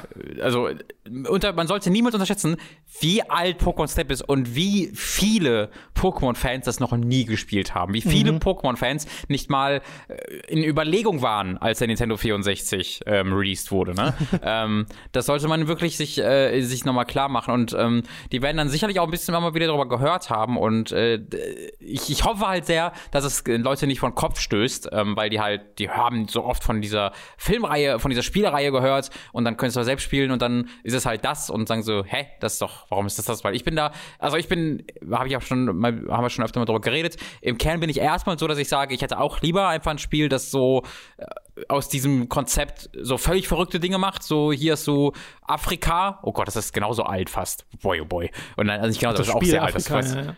Ja, weiß auch keiner, was ich damit meine. Ähm, aber das ist so ein bisschen das Spiel Afrika ist nur in Pokémon. Also das fände ich halt auch super faszinierend. Mhm. Ähm, aber gleichzeitig bin ich auch bei dir, wenn ich, wenn, wenn, wenn man halt sagt, aber so Pokémon, so Spiele wie Pokémon Snap gibt's halt nicht mehr oder äh, generell nicht wirklich. Und es ist halt auch super cool, dass man das so nochmal ähm, ausprobieren ja, kann. Ich, ich habe ja auch Pokémon Snap erst sehr spät nachgeholt, erst vor zwei Jahren oder so. Mit Mats habe ich das zusammen im Stream gespielt und dann bei Time to mhm. 3 haben wir es nochmal gespielt und beendet. Und insgesamt geht das Spiel ja wirklich nur vier Stunden. Und ja. die größte Schwäche an Pokémon Snap, finde ich, ist diese, äh, diese Knappheit, dass du mhm. nach vier Stunden oder sagen wir fünf, hast du dann auch die Geheimnisse Geheimnisse gefunden, die es in dem Spiel mhm. gibt und hast so ziemlich alle Pokémon gesehen und fast alle Posen, die die durchgehen können. Äh, und dann bist du halt fertig, dann ist es auch ein sehr befriedigendes Spielerlebnis, auch wenn dieses finale Level deutlich besser hätte sein können. Äh, aber es ist halt sehr kurz und man hätte gern mehr. Und es sind auch nur ein bisschen über 60 Pokémon, glaube ich, drin gewesen im Original Pokémon Snap. Und das würde ich mir jetzt halt hiervon wünschen. Einfach dass generell die, die, der grundlegende Inhalt, der im Spiel drin ist, größer ist, dass du mehr mhm. Inseln mhm. hast, durch die du gehen kannst, mehr Strecken, mehr Geheimnisse, mehr Pokémon, die du fotografieren kannst und vielleicht auch ein paar mehr Mechaniken, als im Original drin sind. Also ich bin ja nicht per se dem Neuen abgeneigt. Mhm. Äh, ich habe nur sehr Angst, dass man irgendwie an der falschen Stellschraube dreht und dann geht irgendwie was von dieser Faszination mhm. verloren, weil es bei Pokémon Snap auch so wenig Vergleichbares gibt. Du hast jetzt Afrika erwähnt, das ist ein Spiel, in dem man fotografiert, aber es ist ganz anders als Pokémon Snap. Ja, genau, nee, also das war mein Punkt, ne? dass ich halt genau. halt das wieder faszinierend fände, was ganz anderes damit zu machen, aber ich verstehe auch, dass das dann wieder ein, ein bisschen enttäuschend sein kann für Leute, die seit, äh, wie alt ist das Spiel jetzt, 40 Jahre auf Pokémon Snap warten äh, und dann halt was bekommen, was so heißt und dann wieder was völlig anderes. Also ich verstehe das auch ja, ja, Genau. Ja, es gibt noch einen Aspekt, den habe ich jetzt gar nicht angesprochen, der so ein bisschen auf eine Story hindeutet, weil äh, sie sprechen vom Illumina-Phänomen, also vom Leuchten bestimmter Pokémon oder der Vegetation, äh, dem man wohl auf den Grund gehen soll. Äh, Professor Mirror gibt einem da den Auftrag für. Äh, auch da habe ich gleich wieder, weil ich an die anderen Spiele von Game Freak denke, gleich wieder die Befürchtung, bitte gebt mir nicht zu viel Story. Die Story in den Pokémon-Spielen ist immer Schmarrn oder fast immer. Äh, so wenig wie möglich. ja, absolut. Weiß ja. man denn, wer das, wer, wer das Spiel entwickelt? Das ist eine sehr gute Frage, Robin. Also würde, wäre ja Nintendo auch gar nicht so untypisch, wenn man es nicht weiß. Äh, Bandai Namco, laut Wikipedia. So weird, ne? Wie wie, wie, also wie eng verbandelt Nintendo und Bandai Namco sind und wie viele Spiele, wo man denkt, ja klar, macht das Nintendo selbst, also die eigentlich von Bandai Namco kommen, finde ich äh, super faszinierend. Smash mit und so. Haben die nicht auch Fire Emblem gemacht? Nee, das war Koei, ne? Das letzte war Koei Tecmo, genau, ja. Ja, Richtig. genau. Äh, okay, also bei mir hat dieser Trailer und diese Informationen, die wir jetzt dazu bekommen haben, dafür gesorgt, dass äh, da ist jetzt Hype entstanden ich freue mich jetzt hm. richtig auf New Pokémon Snap, auch wenn ich gleichzeitig super Angst habe, dass sie es vermasseln oder dass irgendwas grundlegend falsch ist mit dem Spiel. Aber zumindest basierend auf allem, was ich bisher gesehen habe, äh, bin ich sehr angetan und äh, freue mich hier auf den 30. April, an dem es dann erscheinen soll. ja, Wir, ich freue mich da auch sehr drauf. Das freut mich sehr. Ich hoffe, dass das dann bei dir vielleicht auch funkt. Das würde mich auch sehr freuen. Und was mich hat, siehst du, das haben wir jetzt gar nicht äh, äh, nochmal angesprochen. Pokémon Snap gibt es im Wii U eShop mm. als N64-Download-Titel, aber nicht auf der Switch. Auch ja, das, das wollte so ich gerade auch nochmal ansprechen. So ein Ding, warum kann ich nicht einfach auf der Switch Pokémon Snap spielen, das Original? Ich hätte halt, ich habe das halt, also ich habe das ja auch schon ein paar Mal erwähnt und das sollte ich ja auch nicht unter Welt verkaufen. Ich habe ja auch unglaublich nostalgische Gefühle für Pokémon Snap. Ähm, habe das ja auch als Kind wahnsinnig viel mit einem Kumpel gespielt mhm. und äh, bei mir ist es auch so, äh, wenn ich das jetzt nochmal für 10 Euro oder im Falle von, von äh, Nintendo für 60 Euro äh, im E-Store kaufen könnte auf der Switch, würde ich sofort machen. Ich würde das sofort nochmal kaufen und äh, in Nostalgie schwelgen. Dumm, ja, dumm auch, Nintendo. Auch die Pokémon Stadium Spiele und so, aber ja, das ist ja, wieder ja. ein komplett anderes Thema, ne? Äh, da kann man bei Nintendo mhm. mehrere Podcasts mitfüllen. Oh ja. Äh, wir kommen zu Final Fantasy VII, dem Final Fantasy VII Remake und diversen Trademarks, die jetzt von Square Enix ähm, gesichert wurden. Diese News äh, kam via Gematsu rein, die das bemerkt haben, dass da diverse Trademarks ähm, ja, eingetragen wurden. Einmal nämlich Ever Crisis und einmal ein Trademark namens The First Soldier. Plus dann nochmal das Logo von Shinra, witzigerweise. Und das mhm. kann jetzt viel und nichts bedeuten. Ne? Also es kann einfach nur sein, dass das halt Sachen sind, die sie sich sichern, weil sie sie vielleicht mal nutzen wollen und nicht wollen, dass das irgendwo anders benutzt wird und bla bla bla bla. Kann aber auch sein, dass das maßgeblich äh, Titel sind für zukünftige Spin-offs oder Sequels von Final Fantasy VII Remake. Und wir haben das ja jetzt beide durchgespielt du warst am Ende von Final Fantasy VII Remake sehr verwirrt und ich glaube danach nicht mehr. Und bei mir war es ja den Kopf gestoßen und sehr interessiert. Ich war literally Aber interessiert, ah, das ist Mann. schön. Verdammt, ich, ich, ich, ich war, ich war, stellt euch die, hast, hast du Knife Out gesehen, Tom? Ja. Ich war die Szene, in der äh, Daniel Craig compels me though. Das ja. war ich die letzten äh, letzte Stunde dieses Spiels. Ich habe nichts verstanden, aber ich dachte mir, this is compelling. I don't know why. Ja, schön. ja. Das finde ich aber schön, dass es zumindest das schafft. Und ja. ähm, jetzt gibt's, äh, also es gibt so einen Artikel von RPG Site, die das auch noch mal äh, aufgegriffen haben und äh, die finde ich sehr schön nochmal darstellen, wie sehr man da ins Spekulieren und Theory-Craften reingehen kann.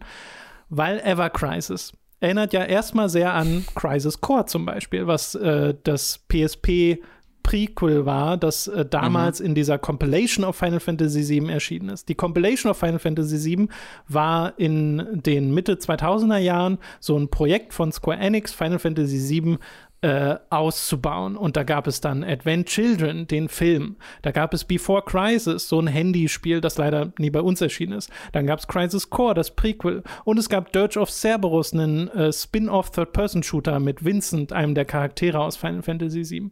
Und damals wurde halt auch noch gemutmaßt aufgrund einer Tech-Demo, dass ein Remake kommen soll zu Final Fantasy VII.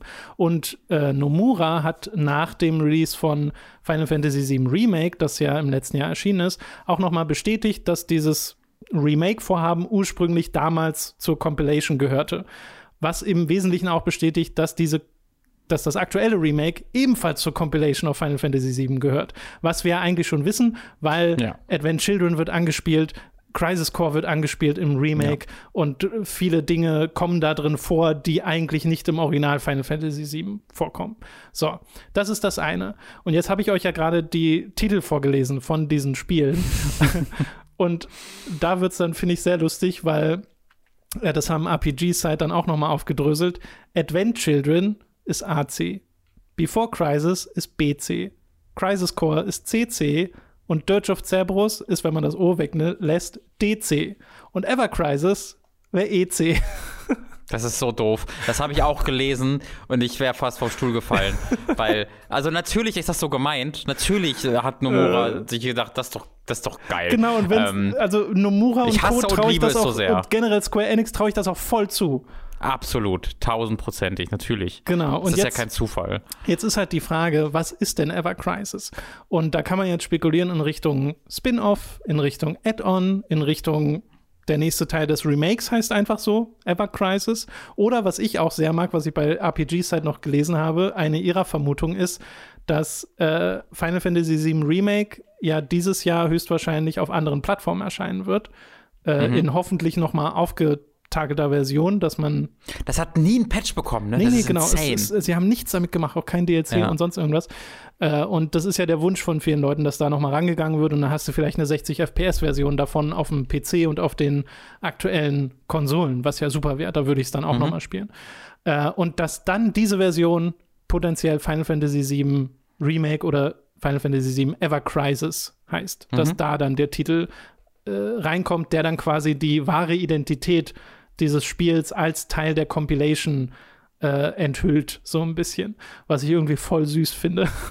aber ist ja auch ein bisschen enttäuschend, oder? Wenn Ever Crisis dann ein Spiel ist, was du schon kennst ja, ich glaube es auch ehrlich gesagt nicht so richtig. Ich finde es halt süß, so weil es hm. halt dieses, oh, wir haben das geheim gehalten, wir haben es bisher ganz bewusst nur Remake genannt und jetzt kommt, äh, jetzt äh, ziehen wir den Schleier weg und es ist die ganze Zeit Ever Crisis gewesen und Teil mhm. dieser Compilation und so weiter und so fort, weil sie ja sehr mit Erwartungen gespielt haben, sehr bewusst mit Erwartungen oh, ja. gespielt haben. Das ist ja einer der Gründe, weshalb ich das dann so geliebt habe bei äh, mhm. Remake.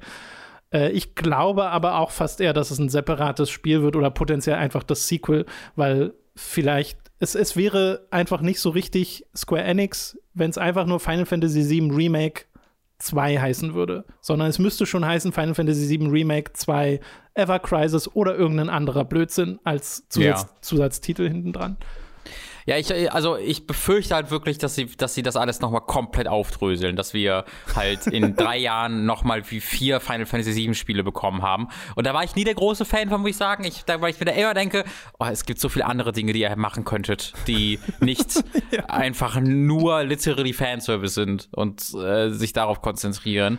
Ähm, äh aber äh, und, und ich habe also ich persönlich hatte ja auch nie jetzt das Gefühl, also ich weiß, dass ähm, diese Spiele auch viele Fans haben, aber ich habe jetzt nie das Gefühl gehabt, dass sie da so wirklich an die an das anschließen konnten. Wie sollen sie das auch, was halt Final Fantasy VII damals war, ne? Oh ja. Äh, ja, ja. Und ich ich habe halt Gefühl, so, das Gefühl, seid vorsichtig, dass ihr es nicht zu sehr verwässert einfach, indem ihr noch 20 Spiele, die alle die Dinge erklären, von denen man nie wollte oder nie gebraucht hat, dass sie dass sie erklärt werden, ähm, dass sie da so ins Klein Klein reingehen. Mhm. Äh, ich persönlich würde da einfach mich ein paar über andere Sachen mehr freuen und ich befürchte halt, dass das dazu führen kann, dass ich niemals irgendwas in diesem Remake-Reihe, in dieser Remake verstehen werde, weil sie dann halt sagen, so, du musst nicht nur Dirge of Cerberus und fucking Before Crisis, was nur in Japan rauskommt, gespielt haben, sondern wir bringen jetzt auch noch äh, dann D-Kreis, nee, B, nee, E-Kreises und F-Kreises und Y-Kreises raus.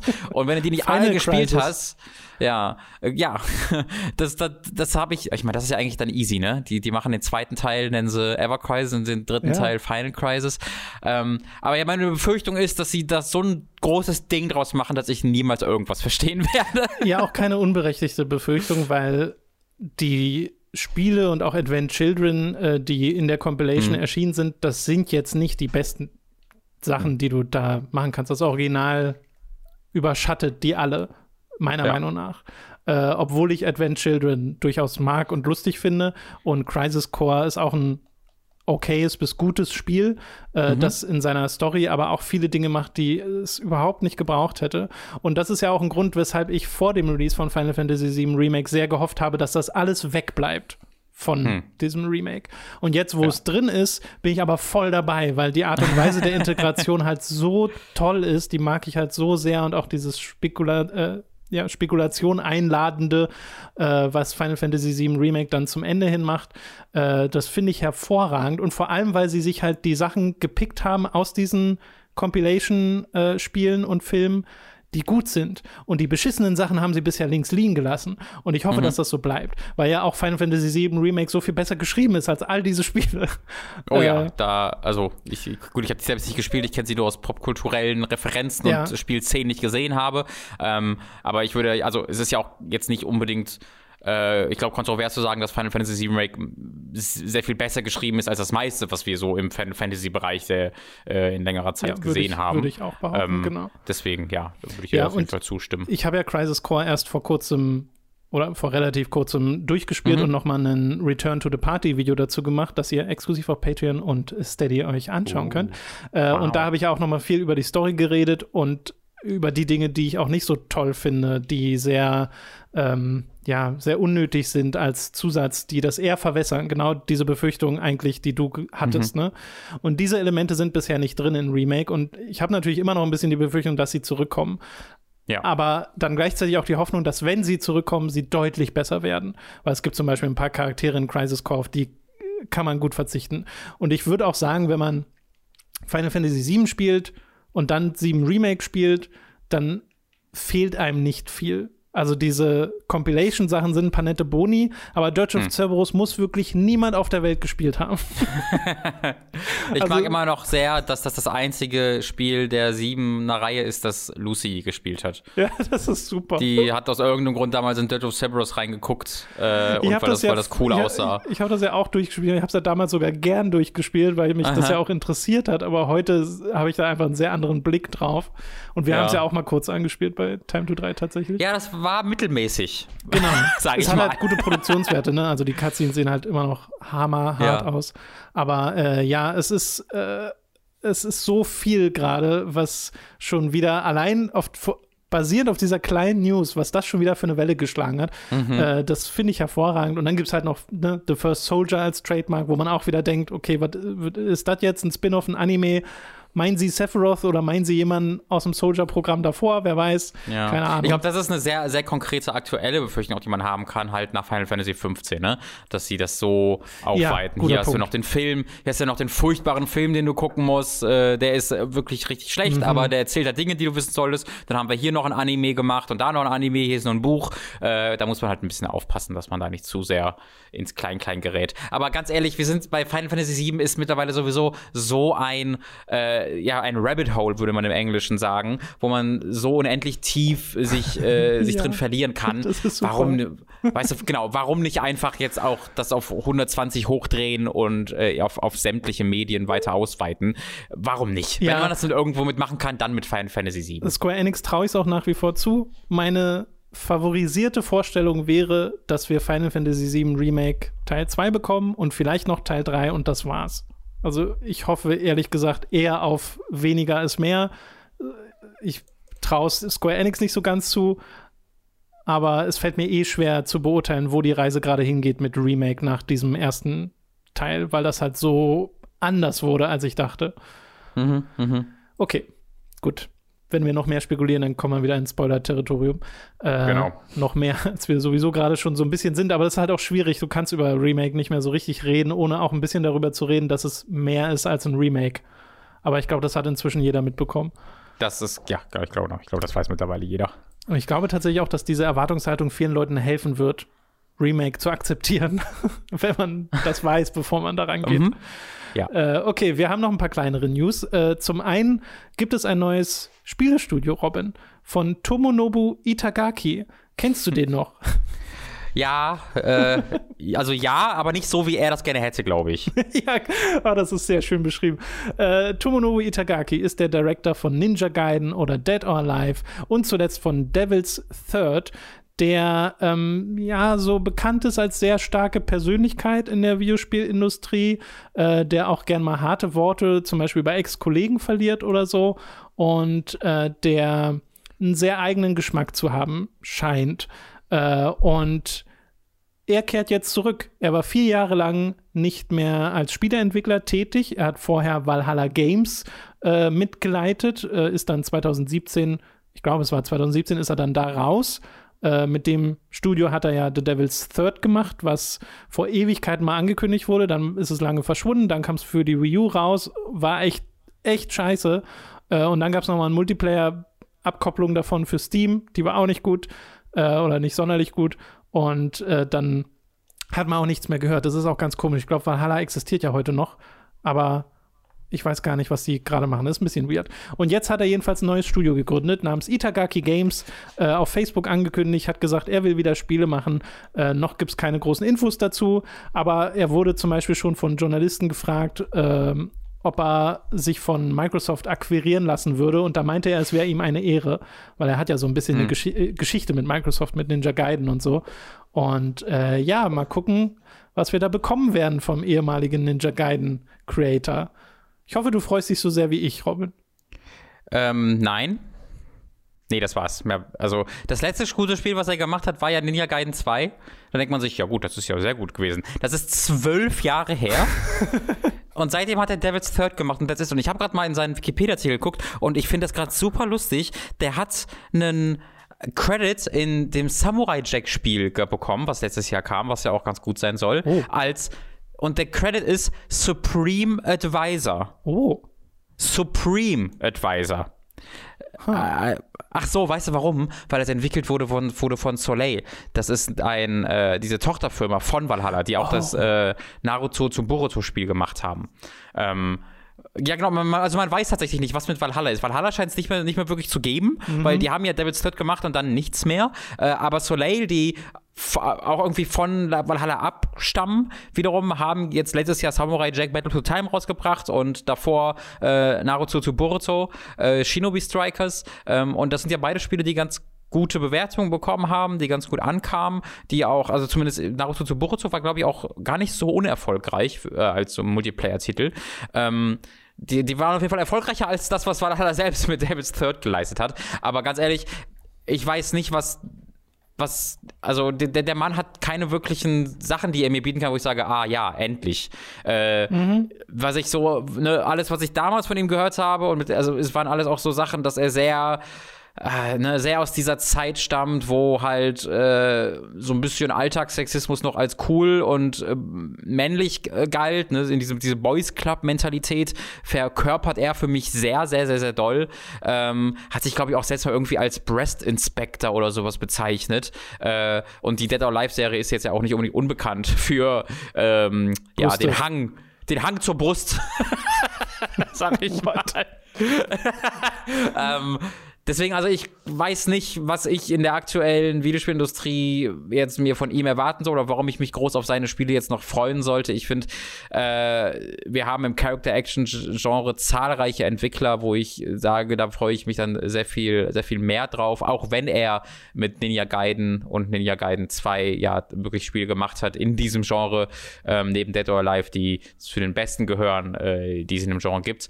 Ähm, ich finde, ich, ich habe da jetzt sehr wenig Grund zu sagen, yay, er ist zurück endlich. Los, Microsoft, kauft ja, dir ja. alles, was er macht. Also ich finde, das wäre eher gefährlich als Unternehmen, sich an den Mann zu binden und ja. seinen, seinen Unternehmensnamen daran zu pappen. Ich finde das auch voll äh, schwierig, weil auf der einen Seite scheint er das Auge zu haben äh, für Actionspiele und dann hat er mit Devil's Third aber auch so eine Entwicklungshölle betreten, äh, aus der es dann schwierig war, noch mit einem guten Spiel rauszukommen. Und danach hat er ja auch sehr dran gehalten, dass das Spiel ja gar nicht so schlecht ist und so. An der Stelle vielleicht ja, die Empfehlung. Und das war sehr das, so Lügenpresse, Blödsinn, ja, ne? ja, die Presse. An der Stelle auch vielleicht die Empfehlung an das Video von Matt McMuscles, äh, What mm. Happened zu Devil's Third. Da wird das nochmal ein bisschen aufgedröselt, falls ihr das mal in kurz beschrieben haben wollt. Äh, aber da kriegt man auch viel von dem Drama nochmal mit, was damals äh, da drumherum stattfand. Äh, ja. Und seitdem hat er ja auch nicht nochmal die Chance gehabt, ein Spiel zu machen in normalen Bedingungen. Äh, und da ist halt die Frage, ob wenn das nochmal passieren würde, da dann ein gutes Actionspiel bei rumkommt, weil ich würde jetzt mal von ausgehen, dass er nochmal ein Actionspiel macht. Äh, das wird sich ja zeigen, Robin. Vielleicht sehen wir ja in zwei Jahren ein Spiel von Tomonobu Itagaki und sind begeistert. Möchte ich nicht ausschließen. Ne? Würde ich mich freuen. Ja. So. Dann haben wir noch ein paar kleinere äh, Release-Verschiebungen, äh, die so ein bisschen darauf hindeuten, dass es damit immer noch nicht vorbei ist. Ne? 2020 war ja auch das Jahr der Release-Verschiebung. Das wird wahrscheinlich 2021 weitergehen, weil ja auch Covid weitergeht. Äh, Riders Republic wurde verschoben auf äh, die auf später im Jahr im Wesentlichen, sollte ursprünglich schon im Februar erscheinen, das Spiel von Ubisoft. Äh, und Hogwarts Legacy wurde komplett aus 2021 herausgeschoben, soll jetzt erst 2022 erscheinen, war wohl dann doch ein bisschen optimistisch, was sie davor hatten. Ja, und ne, du sagst es selbst, das wird für viele, viele, viele andere Spiele genauso äh, gelten ja. dieses Jahr. Da muss man sich sehr drauf, ähm, drauf einstellen. Ich glaube, es wird sehr spannend zu gucken, worüber wir in unserem Podcast geredet haben, beim Ausblick auf 2021 mhm. und was wir dann tatsächlich 2021 im Spiele spielen konnten. Habe ich auch gedacht, hätten wir da nochmal erwähnen sollen. Ähm, Habe ich da aber auch gar nicht dran gedacht, dass viele dieser Spiele halt nicht in dem Jahr erscheinen ja, ja, werden, stimmt. in dem sie angekündigt wurden. Und äh, das soll hier auch mehr eine Erwähnung und Empfehlung sein, als weniger eine äh, Diskussion, äh, weil wir eben schon so viel drüber geredet haben. City Projekt Red haben nochmal eine neue Entschuldigung gepostet, in der unter anderem angekündigt wurde, dass diese äh, Next-Gen-Patches für Cyberpunk erst in der zweiten Jahreshälfte 2021 erscheinen sollen. Wie gesagt, sie haben sich auch nochmal entschuldigt. Auch da gibt es schon wieder Kritik für die Ausdrucksweise der Entschuldigung, weil die teilweise QA-Tester so ein bisschen äh, mhm. unters Rad wirft, äh, so nach dem Motto, wir haben halt die äh, die Fehler wurden bei unseren Tests nicht gefunden, die ihr gefunden habt. So ein bisschen in die Richtung geht das. Es gibt auch gleichzeitig noch einen neuen Artikel bei Bloomberg von Jason Schreier, äh, der mit diversen Insidern spricht über diese internen Entwicklungsprobleme, die zu dem Stand jetzt von Cyberpunk 2077 geführt haben, äh, wo es auch viel um diese Einstellung geht, wir haben The Witcher 3 gemacht, wir schaffen das schon. Und ja. äh, da werden auch Parallelen gezogen, zum Beispiel zu BioWare, äh, wo er ja teilweise ähnlich berichtet hat. Ne? Bei Anthem oder so hieß es ja auch, oder bei Mass Effect Andromeda hieß es ja auch, naja, wir haben Mass Effect gemacht, wir haben Dragon Age gemacht, wir schaffen das schon. Äh, und dass, äh, dass dem nicht so wurde, hat uns dann die Geschichte gezeigt. Ja. Und da kann man sich noch mal ein paar Infos holen. Empfehlung an der Stelle dafür. Gut, dann sind wir durch mit den News für diese Woche und kommen zur Werbung. Es ist wieder Zeit für eine kleine Werbepause. Zuallererst sei da Audible erwähnt. Mit dem Link audible.de slash bekommt ihr dort ein kostenloses Probeabo. Damit erhaltet ihr euer erstes Hörbuch für laut, das ihr auch über dieses Probierabonnement behalten könnt. Also merkt euch audible.de slash hooked. Für Amazon haben wir ebenfalls einen Affiliate-Link, über den ihr Kram beim Online-Händler bestellen könnt. Also holt euch die Maske Ohrhaken, 10 Stück Maskenhaken, Anti-Rutsch, Silikon, Masken, Ohrband, Gummiband, Verlängerungsriemen für Ohrschutz, 4 Gang, einstellbare Haken, Ohrenriemen für Erwachsene und Kinder, die ihr schon immer haben wolltet. Oder halt die Next-Gen-Konsolen, die gehen auch. Und wo wir gerade bei Dingen sind, die ihr schon immer haben wolltet, unser Merch. Wie wäre es etwa mit einer Tasse mit schickem Hooked-Logo oder Shirts, Mauspads und Co. mit Comic-Designs von uns? Das gibt es alles bei unserem Get Shirts Shop. Also schaut da mal vorbei. Ebenfalls vorbeischauen solltet ihr auf unserem YouTube-Kanal von Hooked und unserem Let's Play-Kanal Time to 3 und unserem Twitch-Kanal Hooked Live. Bei Twitch streamen wir jeden Mittwoch um 10.30 Uhr und jeden Freitag um 18 Uhr live. Am Mittwoch war ich online mit ein paar Dreamcast Demo-Discs. Die Aufzeichnung davon findet ihr bei Time to 3 nebst neuer Folgen von Resident Evil 2 Remake mit Mats und einem One-Off zur Lizenzversoftung Thor, God of Thunder auf der 360 mit Robin und mir. Bei Hooked findet ihr wiederum die Aufzeichnung unseres Freitagsstreams mit ein paar Spieleperlen aus dem Jahr 2020, die ihr vielleicht verpasst habt. Darunter Paradise Killer, Umurangi Generation und Teardown. All das wird erst durch eure Unterstützung auf patreon.com und steady.de möglich. Wir freuen uns auf euren Support. Alle relevanten Links findet ihr in der Beschreibung. Das war's mit der Werbung. Wir kommen zu den Spielen, die wir in der letzten Woche gespielt haben und passend zu dem Stream mit verpassten Spieleperlen äh, hast du direkt noch eine nachgeholt mhm. in der letzten Woche, äh, zumindest von dem, was du mir schon außerhalb des Podcasts erzählt hast, nämlich Necro Barista, ein Spiel, das es auf PC, iOS und Mac gibt und das in diesem Jahr, äh, so wie ich das gesehen habe, auch für Switch und PS4 noch erscheinen soll, äh, kostet 20 Euro und ist so eine Art Visual Novel. Dazu kannst du uns ja gleich noch ein bisschen was erzählen. Äh, mhm. Der David hat das ja auch in unserem Jahresrückblicks-Podcast bereits äh, positiv erwähnt. Und so wie ich das verstanden habe, ist das auch bei dir äh, bisher ein Spiel, was einen sehr positiven Eindruck hinterlassen hat. Ja, es war wirklich hervorragend. Ähm, es ist ein total einzigartiges Spiel äh, und eines, was äh, eben nicht nur einzigartig ist, weil es halt Sachen macht, die vorher äh, Spiele nicht so in der Form gemacht haben, sondern äh, diese Einzigartigkeit auch zu was also sehr, sehr positiv lenken kann, dass es halt einfach eine positive Spielerfahrung ist. Also, dass du nicht einfach nur, dass es so, ja, das ist cool, das ist neu, das habe ich so noch nicht gesehen, ich wünsche, es wäre besser, sondern das, was sie neu und anders machen, äh, ist verpackt in ein Spiel, was ähm, sowieso schon super toll wäre, auch wenn es ein sehr klassisches Visu Visual Novel ähm, wäre. Es ist, ne, ich habe erwähnt, es ist ein Visual Novel im Kern, mhm. ähm, aber macht dann doch einen anderen Eindruck als viele andere Visual Novels, wenn du das hörst. Ähm, ich glaube, man nimmt am besten als Vergleich sich zunächst mal, äh, wie heißt das Spiel nochmal? Äh, Zero Time Dilemma ist, glaube ich, ein guter Startpunkt. Ähm, das haben wir ja damals gespielt, Tom. Oh ja. Äh, und deswegen kennen es vielleicht auch ein paar Leute, die jetzt zuhören. Und das ist ja auch ein Visual Novel, wo sie aber versucht haben, äh, das möglichst doll durchzuanimieren. Und das hat nicht so gut geklappt, weil sie offensichtlich halt einen Animator hatten, äh, der ähm, vielleicht äh, auch äh, so drei Monate Zeit hatte für das gesamte Spiel. Zumindest sieht es so ein bisschen so aus, weil die Animationen sind halt furchtbar und äh, unnatürlich und sehr roboterhaft die ganze mhm. Zeit. Ähm, so wodurch es halt alles sehr unnatürlich aussieht und nicht besonders gut aussieht. Und und Necrobarista hat einen Weg gefunden äh, mit viel, viel weniger Animationen als ein äh, Zero Time Dilemma, viel mehr Bewegung zu anzudeuten und zu äh, so rüberzubringen. Mhm. Äh, Im größten Teil sind alles 3D-Umgebungen äh, und 3D-Modelle, die sie gebaut haben. Und es gibt auch immer wieder Sektionen im Spiel zwischen den Kapiteln, äh, wo du tatsächlich äh, frei durch die äh, durch dieses Café, in dem dieses Spiel spielt, laufen kannst. Ähm, da gibt's dann so optionale Geschichten, die so ein bisschen erzählt werden, wie so diese Geschichten in Lost Odyssey, ne? Also so ein bisschen abseits vom Rest des Spiels. Hier ist eine Kurzgeschichte mit guter Musik im Hintergrund. Sind die genauso ähm, traurig, Robin? Nee, gar nicht. Okay. Also ist, ja, gar nicht ist gelogen. Es gibt da auch traurige Geschichten, ja, aber es ist, also es ist nicht so dieses, dieses Feeling, was ist Lost Odyssey ja, ja, dir äh, vermittelt. Äh, das sind auch straight up, also es sind wirklich auch viele Geschichten, die einfach nur lustig sind und nichts mhm, anderes. Ähm, wo äh, du hast zum Beispiel einen Charakter, äh, das, die, die, die ist so eine Jugendliche äh, oder älteres Kind, junge Jugendliche und die total intelligent und klug ist, ein bisschen äh, Social Anxiety hat und immer Dinge baut und erfindet. Und da, da hast du bei ihr so einen Tagebucheintrag, den du lesen kannst, wo sie einfach nur immer weiter eskalierende Erfinder, äh, Ideen für Erfindungen hat, die immer nur nötig werden, weil die vorherige Erfindung nicht funktioniert hat. Ja, dass sie versehentlich ein Messer in die Decke schießt und dann eine Erfindung baut, um das Messer zu verstecken, damit die anderen Leute nicht sehen, dass da ein Messer in der Decke ist, das runterfallen könnte. Aber dann klappt das nicht und dann muss sie, das ist sehr, also so, das ist ein ganz gutes Beispiel und das ist sehr, sehr, sehr, sehr, sehr, sehr gut geschrieben und tatsächlich sehr, sehr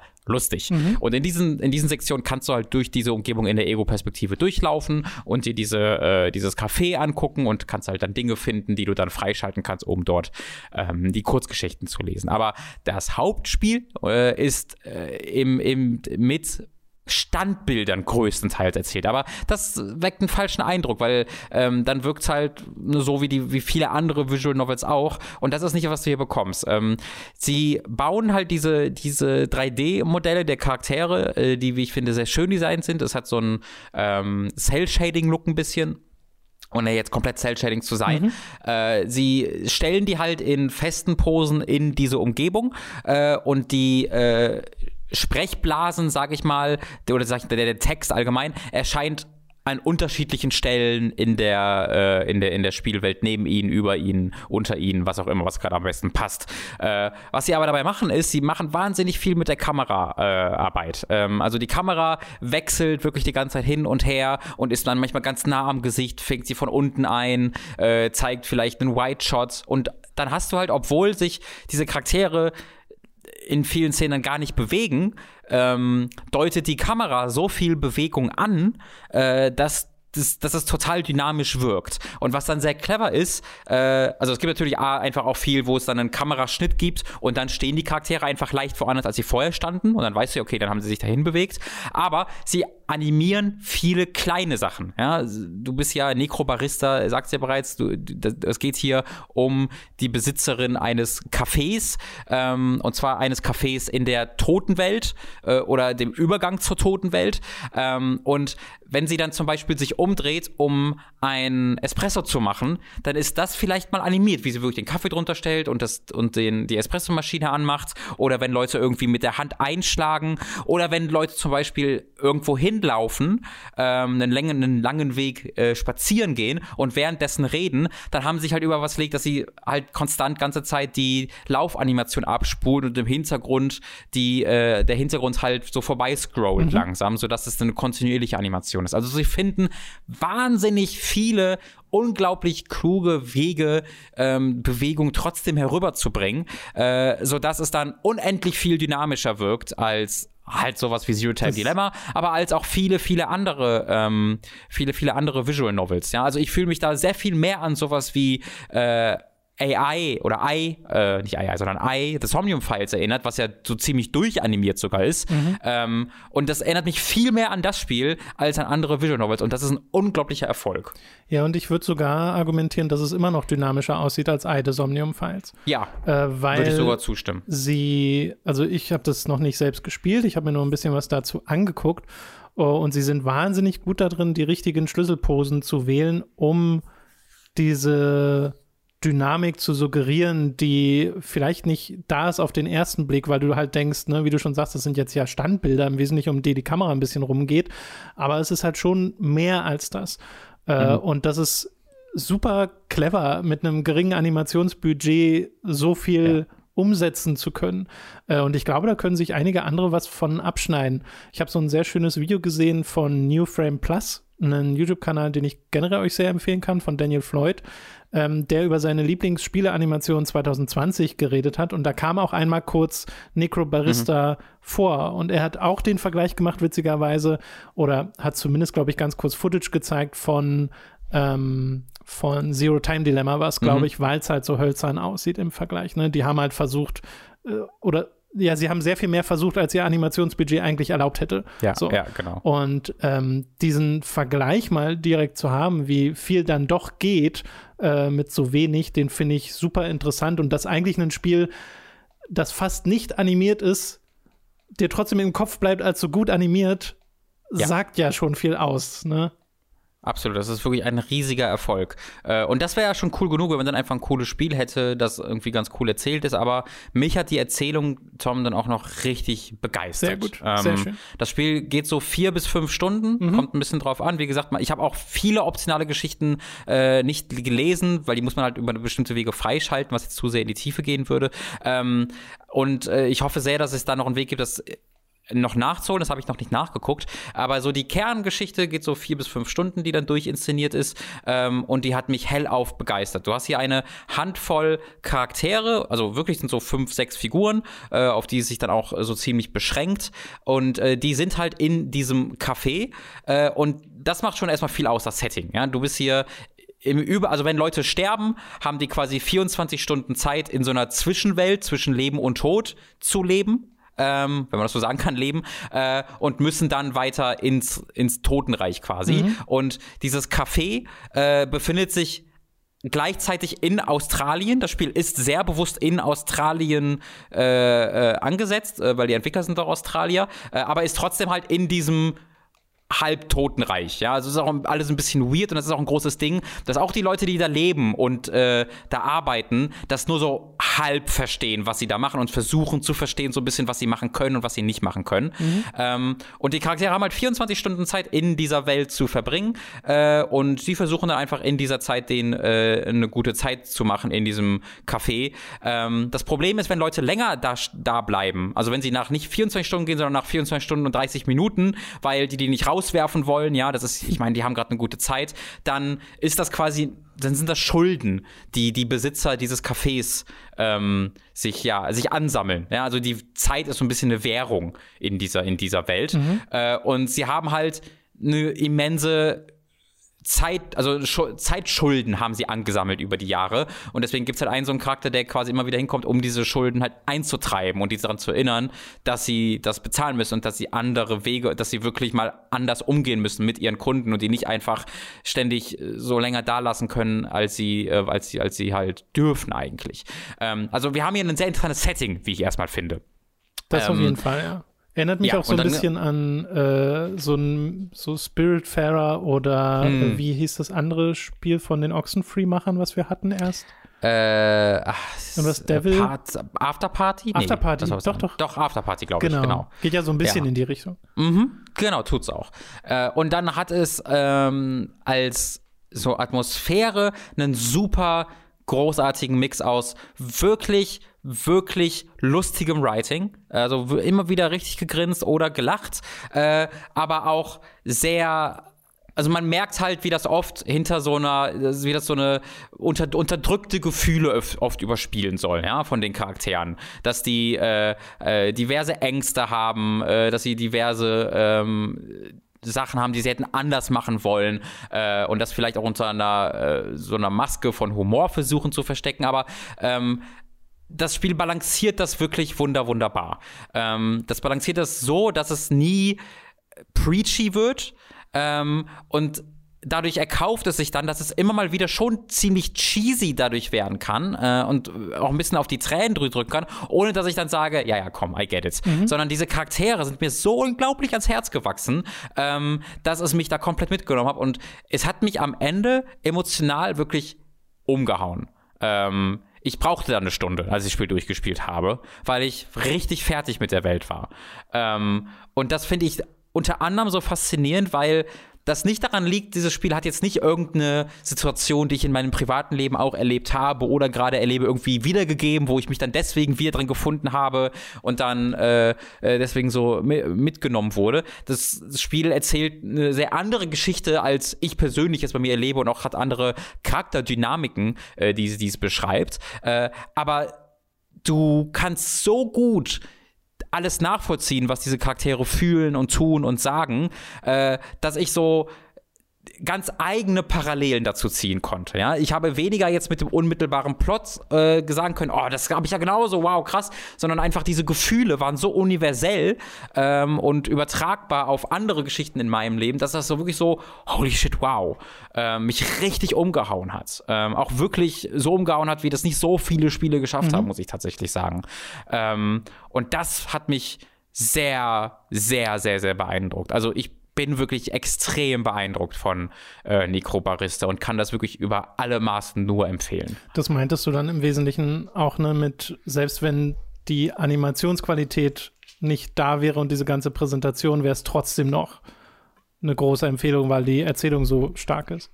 Genau, das habe ich am Anfang ein bisschen, äh, habe ich ein bisschen im Rambling verloren, aber das ist so ein Kern, das was ich sagen wollte. Das ist eben nicht nur einzigartig, es hat diese einzigartige Präsentation, die es allein schon besonders mhm. macht, aber dann hat es auch das Writing, was es wiederum besonders gemacht hätte. Es jeweils hätte es das andere gar nicht gebraucht, um mich ja, zu interessieren ja, ja. erstmal, aber dann gibt es eben beides und es bestärkt sich beides total. Äh, und ich kann es wirklich echt jedem nur empfehlen, ähm, weil es ja auch die große Stärke, finde ich, hat, äh, die dem diesem Genre oft verloren geht, es ist halt nicht die 40 Stunden lang, es ist nicht die 30 Stunden lang, diese Spiele oftmals gehen, sondern du hast ja wirklich ein sehr toll erzähltes, äh, eine sehr toll erzählte Geschichte, die geht ihre vier, fünf Stunden ähm, und ist dann vorbei und ich fühle mich erfüllt ja, davon. Nee, Robin, ohne zwölf Spalten große Timeline-Tabelle äh, bin ich raus. Tut mir leid. Ja, das ist sehr, das ist so wie jetzt, ist so ein Spiel zu spielen, das nicht so viel Bullshit hat, sondern einfach so eine Geschichte erzählt. ja. Ja, finde ich aber sehr schön. Also, äh, dass das mhm. dann bei dir auch so reinhaut. Äh, ich finde das halt stilistisch allein schon total spannend und mich freut dann zu hören, dass es auch storytechnisch einfach so viel drauf zu haben scheint. Äh, steht bei mir auch noch auf der Liste und äh, würde ich auch gerne noch nachholen. Äh. Wirkt auf mich aber wie ein Spiel, wo, zu dem man schon ein bisschen in der Stimmung sein sollte. Gerade wenn äh, du auch sagst, es haut dann so rein am Ende. Also, ja, das würde ich gar nicht tatsächlich sagen, ähm, weil das war jetzt nicht etwas, was sich durchs ganze Spiel gezogen hat, sondern das hat sich halt dadurch ergeben, dass es mich so reingezogen okay. hat, weißt okay. du? Weil ich war nicht in dieser Stimmung tatsächlich, als ich angefangen habe zu spielen. Das hatte ich dann ähm, da in diese Stimmung versetzt sozusagen. Ganz genau, ganz okay. genau. Äh, okay. und es ist und da das ist ja auch wirklich etwas, was das Spiel finde ich sehr gut macht, eben leichtfüßig zu sein die längste Zeit. Es ist eben nicht das, was von was dann so bam bam mhm, bam bam mhm. bam, guck mal, wie tragisch hier alles ist, bam bam, sondern es ist wirklich sehr sehr leichtfüßig und verdient sich das halt dann auch wirklich ähm, in die Tiefe zu gehen emotional. Aber es ist nicht so, dass es dir von Anfang an irgendwie wie, wie so ein Hellblade oder sowas verlangt. So jetzt hier kriegst du mal eine Tour de Force jetzt oder sowas. Okay. Also das würde ich tatsächlich nicht sagen. Ja, das dann finde ich noch ganz, ganz interessant zu wissen für die Einordnung, mhm. die persönliche. Ich habe ein Spiel gespielt, das äh, in eine sehr andere Richtung geht, Robin. Äh, das heißt Scott Pilgrim vs. The World, The Game Complete Edition. Äh, ja. Kostet aktuell 15 Euro, äh, ist jetzt frisch neu erschienen für PC, Switch, PlayStation 4, One, Stadia und Amazon Luna, habe ich gesehen. Was ist denn Amazon Luna? Ja, ja, genau. Das, äh, haben die eine Cloud? Ach, das ist ein Cloud-Ding, ja, ne? Ja, da haben wir auch mal drüber geredet, aber. Ich hab komplett vergessen, dass das hier existierte. ja. Wow. Und ursprünglich ist Scott Pilgrim vs. The World The Game 2010 erschienen, äh, so zeitnah zum Release des Films damals von Edgar Wright äh, für die PlayStation 3 und die Xbox 360. Und damals habe ich es unter anderem mit Leo zusammen gespielt. Wir hatten in unserem alten Podcast Random Encounter drüber geredet äh, und waren richtig angetan. Das war ein richtig gutes Spiel mhm. zum Film, beziehungsweise eigentlich eher Spiel zu den Comics, weil es auch den Stil der Comics imitiert äh, und gar nicht so sehr den Film und auch sehr viele Comic-Anspielungen hat. Die Comics habe ich aber auch gelesen damals äh, und da hat das dann halt total funktioniert. Ist ein äh, klassisches 2D Beat'em Up, das sich sehr an River City Ransom orientiert. Ein aktuelleres Beispiel für diese Art Spiel wäre River City Girls, was ja wirklich so ein Sequel ist zu River City Ransom. Und dieses Spiel hat dann halt so ein bisschen eine tragische Geschichte hinter sich, weil es wurde 2014 delistet, also runtergenommen von den äh, digitalen Stores. Es wurde nie als physische Version verkauft. Das heißt, man konnte das Spiel einfach nicht mehr kaufen. Es gab es nicht mehr. Mhm. Und dadurch, dass es auch keine PC-Version gab, war es wirklich nicht einfach, an dieses Spiel ranzukommen, äh, ranzukommen, außer man holt sich eine Konsole, auf der es bereits installiert war. Und ich hatte es die ganze Zeit auf meiner PlayStation 3, das heißt, ich konnte es die ganze Zeit spielen, aber es bringt natürlich nichts, jetzt jemandem zu sagen, hier, guck mal, Scott Pilgrim ist total geil, aber holen ja. kannst du es dir nicht. Äh, das ist halt so ein bisschen blöd. Deswegen habe ich mich sehr gefreut, als angekündigt wurde, dass es zurückkommt und dass es jetzt über zehn Jahre nach dem ursprünglichen Release dann wieder zur Verfügung steht. Äh, für 15 Euro. Ich glaube, so viel hat es damals auch gekostet.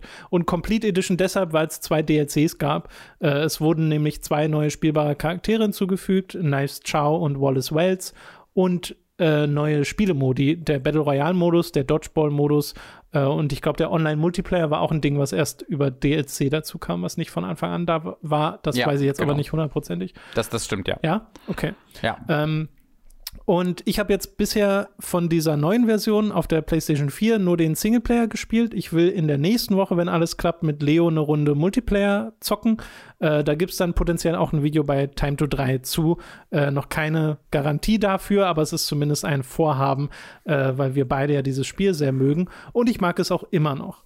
Äh, es ist, wie gesagt, ein sehr klassisches Beat'em Up. Das heißt, du läufst von links nach rechts durch Stages durch und äh, klopfst bunte Charaktere kaputt und hast halt äh, die Charaktere aus dem Comic beziehungsweise aus dem Film zur Auswahl, also Scott und Ramona und halt durch den DLC jetzt zum Beispiel auch Knives und die haben alle so ein bisschen unterschiedliche Fähigkeiten.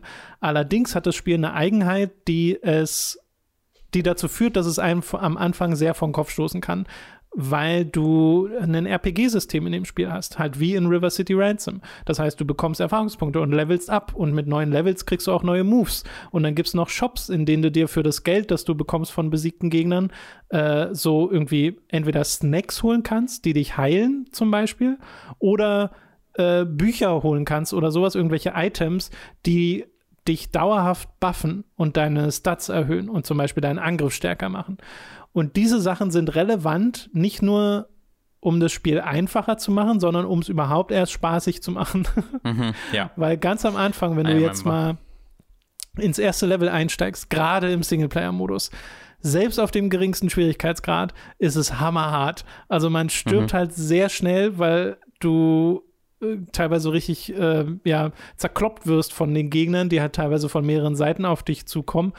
Uh, und du levelst zwar die ganze Zeit hoch, aber es ist jetzt gar keine Schande, wenn ihr im ersten Level erst zweimal sterbt, bevor ihr genug gelevelt habt, um dann wirklich da durchzukommen. Und das Spiel wird dann sukzessive eher leichter, als dass es schwerer wird. Und das ist halt wirklich ein Balancing-Problem. Also ich nicht ideal, ja. Genau, das ist sehr, sehr blöd. Das hat River City Girls witzigerweise auch ein bisschen. Am Anfang macht dieses Spiel nicht so viel Spaß, weil du einfach so gegimmt bist von deinen Moves äh, dass es halt total blöd ist. Erinnert mich teilweise auch ein bisschen an so Platinum-Spiele, ne? Wonderful 101 mhm. oder so, wo ja. du bestimmte Moves einfach haben solltest. Die sollte ja. man nicht erst kaufen müssen und dadurch verpassen können. Ähm, hier ist es so, man kann sie nicht verpassen. Also man kriegt halt relativ schnell zum Beispiel den Slide-Kick äh, oder so einen Down-Kick, womit man problemlos Gegner auf dem Boden treffen kann, äh, der super viel wert ist und äh, das Spiel enorm erleichtert. Und irgendwie ab Level 5, 6, 7 hast du dann so eine Palette an Moves, mit denen du dann schon richtig arbeiten kannst, wo du dann auch gegen 5, 6 Gegner auf einmal langsam klarkommst. Aber so richtig mhm. leicht wird das Spiel dann auch erst sehr viel später, wenn du wirklich schon diese ganzen Upgrades dir gekauft hast und deine Stats verbessert hast. Äh, oder halt mit ein paar hochleveligen Charakteren im Multiplayer spielst, weil wirklich im Multiplayer mhm. hast du die Möglichkeit, leichter Gegnern in den Rücken zu fallen, weil wenn du sie von vorne angreifst, blocken sie auch mal gerne. Und dann kannst du halt mhm. halt Gegenstände in der Umgebung aufnehmen und auf Gegner werfen. Du kannst Gegner, die auch zu Boden gefallen sind, nehmen und auf andere Gegner werfen und sie auch benutzen als so Schlagstöcker im Wesentlichen, was finde ich super cute animiert ist. Ich finde generell die 2D-Pixel-Animation von dem Spiel hervorragend, äh, auch immer oh ja. noch. Und die ganze Präsentation ist einzigartig hervorragend. Genau, ja, auch Anna Managuchi als äh, mhm. Soundtrack, die den Soundtrack beigesteuert haben, sehr ikonisch geworden, diese Musik. Äh, und da hat es auf jeden Fall von den Schauwerten her einiges zu bieten, gerade wenn du zu den Bossgegnern kommst, die dann auch mal ein bisschen mehr machen, äh, wo sie sich teilweise sehr schöne Dinge überlegt haben, wie man diese Comicfiguren umsetzt und eben auch dieser ganze Fanservice, der drin steckt, ist hervorragend, wo du einfach nur Charaktere wiedererkennst, die halt am Rand stehen und irgendwie Scott und Co. anfeuern, ähm, die man jetzt nicht selbst spielen kann oder mit denen man nicht groß interagieren kann, aber wo es halt an äh, vielen Stellen so ein Augenzwinkern gibt. Ich mhm. habe aber auch gemerkt jetzt beim Spielen, ähm, vielleicht ergibt sich das dann im Multiplayer so ein bisschen, aber zumindest im Singleplayer, dass das zwar schon Spaß macht, äh, und auch mehr Spaß macht, je weiter man spielt, eben weil man hochlevelt. Das ist aber ein bisschen was von seinem, seinem, der, seinem Glanz verloren hat über die zehn Jahre. Sie sind ja wirklich gar nicht rangegangen, sie haben nichts gemacht an dem Spiel, soweit ich weiß, äh, um es nochmal irgendwie aufzupolieren oder sonst irgendwie. Irgendwas wird höher aufgelöst sein, oder? Ja, also genau, es ist höher aufgelöst, aber bei der Pixelgrafik, also ja, ja. macht das jetzt nicht so den großen Unterschied. Äh, man merkt auch spielerisch keine großen Unterschiede. Diese Bonus-Modi, die in dem DLC drin waren, irgendwie Dodgeball oder so, wo du, wo halt so ein Ball auf einem Feld rumliegt und nur mit dem kann man Damage machen, den finde ich mhm. total dumm, den Modus. Also ich finde keinen dieser Bonus-Modi. Es gibt auch so einen Zombie-Survival-Modus, wo ohne Musik du gegen Zombies kämpfst. Und ich denke mhm. mir so, ja, das ist so trocken. Was soll das? Endlich ein musikloses ja. Level in dem Scott Pilgrim-Spiel. Ja, gegen so Zombie-Kreaturen. Ich denke mir so, warum? Äh, ja, ja, also die sind sehr vergessenswürdig, meiner Meinung nach. Die, das Hauptaugenmerk liegt da wirklich in den Stages, die halt super cute gemacht sind. Äh, und da macht es auf jeden Fall Spaß, durchzuspielen mit Freunden noch mal mehr. Aber ich habe halt gemerkt, im letzten Jahr ist Streets of Rage 4 erschienen. Mhm. Und das ist halt so viel besser. Also das ist, oh, echt, ja? das finde ich in fast jedem Aspekt besser als oh, äh, Scott Pilgrim vs. The World, The Game, Complete Edition. viel zu langer Titel. Ähm, aber nichtsdestotrotz macht dieses Spiel hier auch Spaß und für 15 Euro ist es auch recht günstig, äh, auch wenn ich finde, dass es gerade weil es halt so ein, so ein später Re-Release ist, auch noch günstiger hätte sein können, aber äh, das ist sehr subjektiv. Ähm, gerade wenn man mit den Comics was anfangen kann, ist das halt fantastisch, weil es halt wirklich den Fanservice hat. Und dann ist es ein gutes Beat'em-up plus noch Fanservice. Aber als mhm. Beat'em-up in der heutigen Spiellandschaft hatten wir halt erst Streets of Rage 4, wir hatten River City Girls und meines Erachtens nach sind das die besseren Spiele. Die hatten auch mehr Budget und mehr Entwicklungszeit als dieses Spiel hier, was ja recht klein bei einem kleinen Team bei Ubisoft entstanden ist äh, und halt damals so eine Überraschung war, weil niemand so richtig damit gerechnet hatte. Ja. Äh, aber es gibt halt mittlerweile bessere Alternativen. Und äh, das ist einfach eine Feststellung, die ich jetzt hatte. Wie gesagt, vielleicht im Multiplayer gibt sich das nochmal, aber zumindest im alleine Spielen äh, hält einen das jetzt nicht ewig an der Stange. Bei Streets of Rage 4 zum Beispiel bin ich also wirklich einmal durchgerauscht und hatte dann direkt Bock, nochmal durchzuspielen. Ähm, so geht's, geht's ging es mir jetzt hier nicht. Okay, ist das denn, ist, also ist das Spiel, ich weiß gar nicht mehr, ist genauso lang? Ist das kürzer als Streets of Rage? Äh, das ist eine gute Frage, weil ich gucke mal kurz bei How Long to Beat, wie lange man für Scott Pilgrim braucht. Nicht lange. Okay, also auch relativ üblich fürs Genre eigentlich. Ja, ja, genau, und hat halt Wiederspielwert. Okay. Äh, ja, so drei, vier Stunden, genau. Hatte ja, ich jetzt genau, auch okay. im Kopf. Äh, und äh, wie gesagt, am Anfang stellt ruhig auf den leichten Schwierigkeitsgrad. Wenn ihr einen Level freischaltet, dann ist es auch für den schweren Schwierigkeitsgrad freigeschaltet. Also ihr müsst euch nicht das in jedem nochmal neu erarbeiten. Äh, aber gerade wenn ihr alleine anfangt, würde ich sagen, startet auf Average Joe, so heißt der Anfangsschwierigkeitsgrad, und macht halt das erste Level irgendwie zwei, dreimal. Und dann geht das Spiel so richtig los. Das ist halt wirklich ja, das blöd, ist, dass sie das nicht gefixt Das ist die haben. Dead Rising Technik des Auflevels, Tom. ja, genau. Das wurde da, das war das, das war das große Vorbild für Scott Pilgrim, das Spiel Complete Edition. Uh, oh boy. Ja, aber äh, das sind die zwei Spiele, die wir hatten. Necro Barista, eine sehr uneingeschränkte Empfehlung von dir, Scott Pilgrim vs. The World, eine etwas eingeschränktere Empfehlung von mir. Aber nochmal dazu gesagt, ich habe es halt noch nicht im Multiplayer jetzt nochmal gespielt und ich habe es auch nicht komplett durchgespielt einmal. Also ich habe jetzt halt ein paar Levels gezockt. Ähm, mehr dann in hoffentlich in dem Time to 3 Video, das dann noch kommt mit Leo und mir. Mhm. Gut, dann sind wir durch. Das hat wieder sehr viel Spaß gemacht, Robin. Äh, mhm. Ihr könnt uns unterstützen auf patreon.com slash und steady.de slash Macht uns Hooked in dieser Form überhaupt erst möglich. Ab 5 Euro erhaltet ihr Zugriff auf alle exklusiven Inhalte, wie zum Beispiel den zweiwöchentlich erscheinenden Podcast Hooked on Topic. Zuletzt gab es unsere Jahresvorschau 2021, wo wir auf alle kommenden äh, großen Titel des äh, Jahres geschaut haben und geguckt haben, auf was wir uns so freuen. Und Ab 10 Euro werdet ihr zum Feedback-Supporter. Da kommen eure Fragen dann bevorzugt im nächsten Feedback-Podcast dran. Es gibt immer noch die Möglichkeit, Fragen einzusenden. Da gibt es den Post, den ihr über unsere Website verlinkt findet oder halt auch, wenn ihr bei Patreon und Steady durchbrowst. Und ihr könnt ab und zu an Votings teilnehmen, zum Beispiel zu kommenden äh, Formaten bei Hooked oder zu kommenden Time to 3 Let's Plays. Da wird es dann demnächst auch wieder was geben. Momentan hat Steady so ein bisschen Behind the Scenes Probleme. Es gibt dann nicht so eine einfache Möglichkeit mehr, ein Voting zu machen. Äh, und wir hoffen, dass es das bald wieder gibt. Weil das händisch das zu machen wäre ist ein bisschen doof. Schön. Vielleicht sollten wir irgendwann mal ein Video über Steady Einpflegen von Artikeln machen. Da, könnt, da könnten wir einen On-Topic-Podcast drüber machen. ja, es ist ein bisschen. Naja, äh, das wird bestimmt Naja. alles. Hoffentlich. Ja, ja. Hoffentlich. äh, Mhm. Wir senden ja Feedback weiter, Robin. Wir sind ja zumindest Das dahingehend Wir- so ich- hilfreich, wie also wir sein können. Mein, mein Feedback hat auch unmittelbar schon Dinge verändert an dem, an Siehst dem Zeug. siehst du, siehst du. ja, halt ist es. Nee, naja, egal. Ja, egal. Ist ein anderes Thema. Ist ein anderes Thema. Ist ein anderes Äh, Thema. ab 25 Euro werdet ihr zum Podcast-Produzenten und werdet namentlich hier im Podcast erwähnt. Wir bedanken uns jetzt nämlich bei den folgenden Podcast-Produzenten: Michael Noritz-Wolf, Jan Lippert, Gerebor, Ejenias, Mike Reichel, Christopher Dietrich, Felix Weiß, Ah, da bin ich in der Liste, Alucard 7485, Apu, Chipza, Christian Hühndorf, Der Weihnachtsdrache, Donathan Styles aka Don Stylo, Dopsy, Fure96, Hauke Brav, Higa Diga, Lennart Struck, Lignum, Markus Ottensmann, McLovin 008, Michael, Nortia, Numemon digitiert zu, Oliver Zirfas, Raun, Ralle, Rick O, Simon Dubicai, The Epic Snowwolf, The Nerdus Maximus, Tommy88088 und Zombie. Vielen Dank an alle Podcast-Produzenten. Vielen, vielen Dank, liebe Freunde. Tom, es ist T minus zwei Tage für Hitman 3. Oh, echt? Steht das so kurz bevor? Holy In shit. zwei Tagen kommt Hitman 3 raus. I can't fucking wait. Es gibt Berlin. Äh, es gibt, es war noch irgendwo, es gibt ein Knives Out Level. Ähm, Stimmt, ja. Also, das habe ich schon wieder wow. vergessen. Ja, äh, es- ja ich bin äh, ah. einerseits sehr gespannt, was du äh, dann uns im Podcast erzählen wirst. Zum anderen, äh, wenn alles klappt, streamen wir das ja auch wieder zusammen. Äh, Genau. Da freue ich mich auch drauf. Sehr, sehr excited. Also, also das ist ein schöner Weg, ein Spielejahr zu starten mit Hitman 3.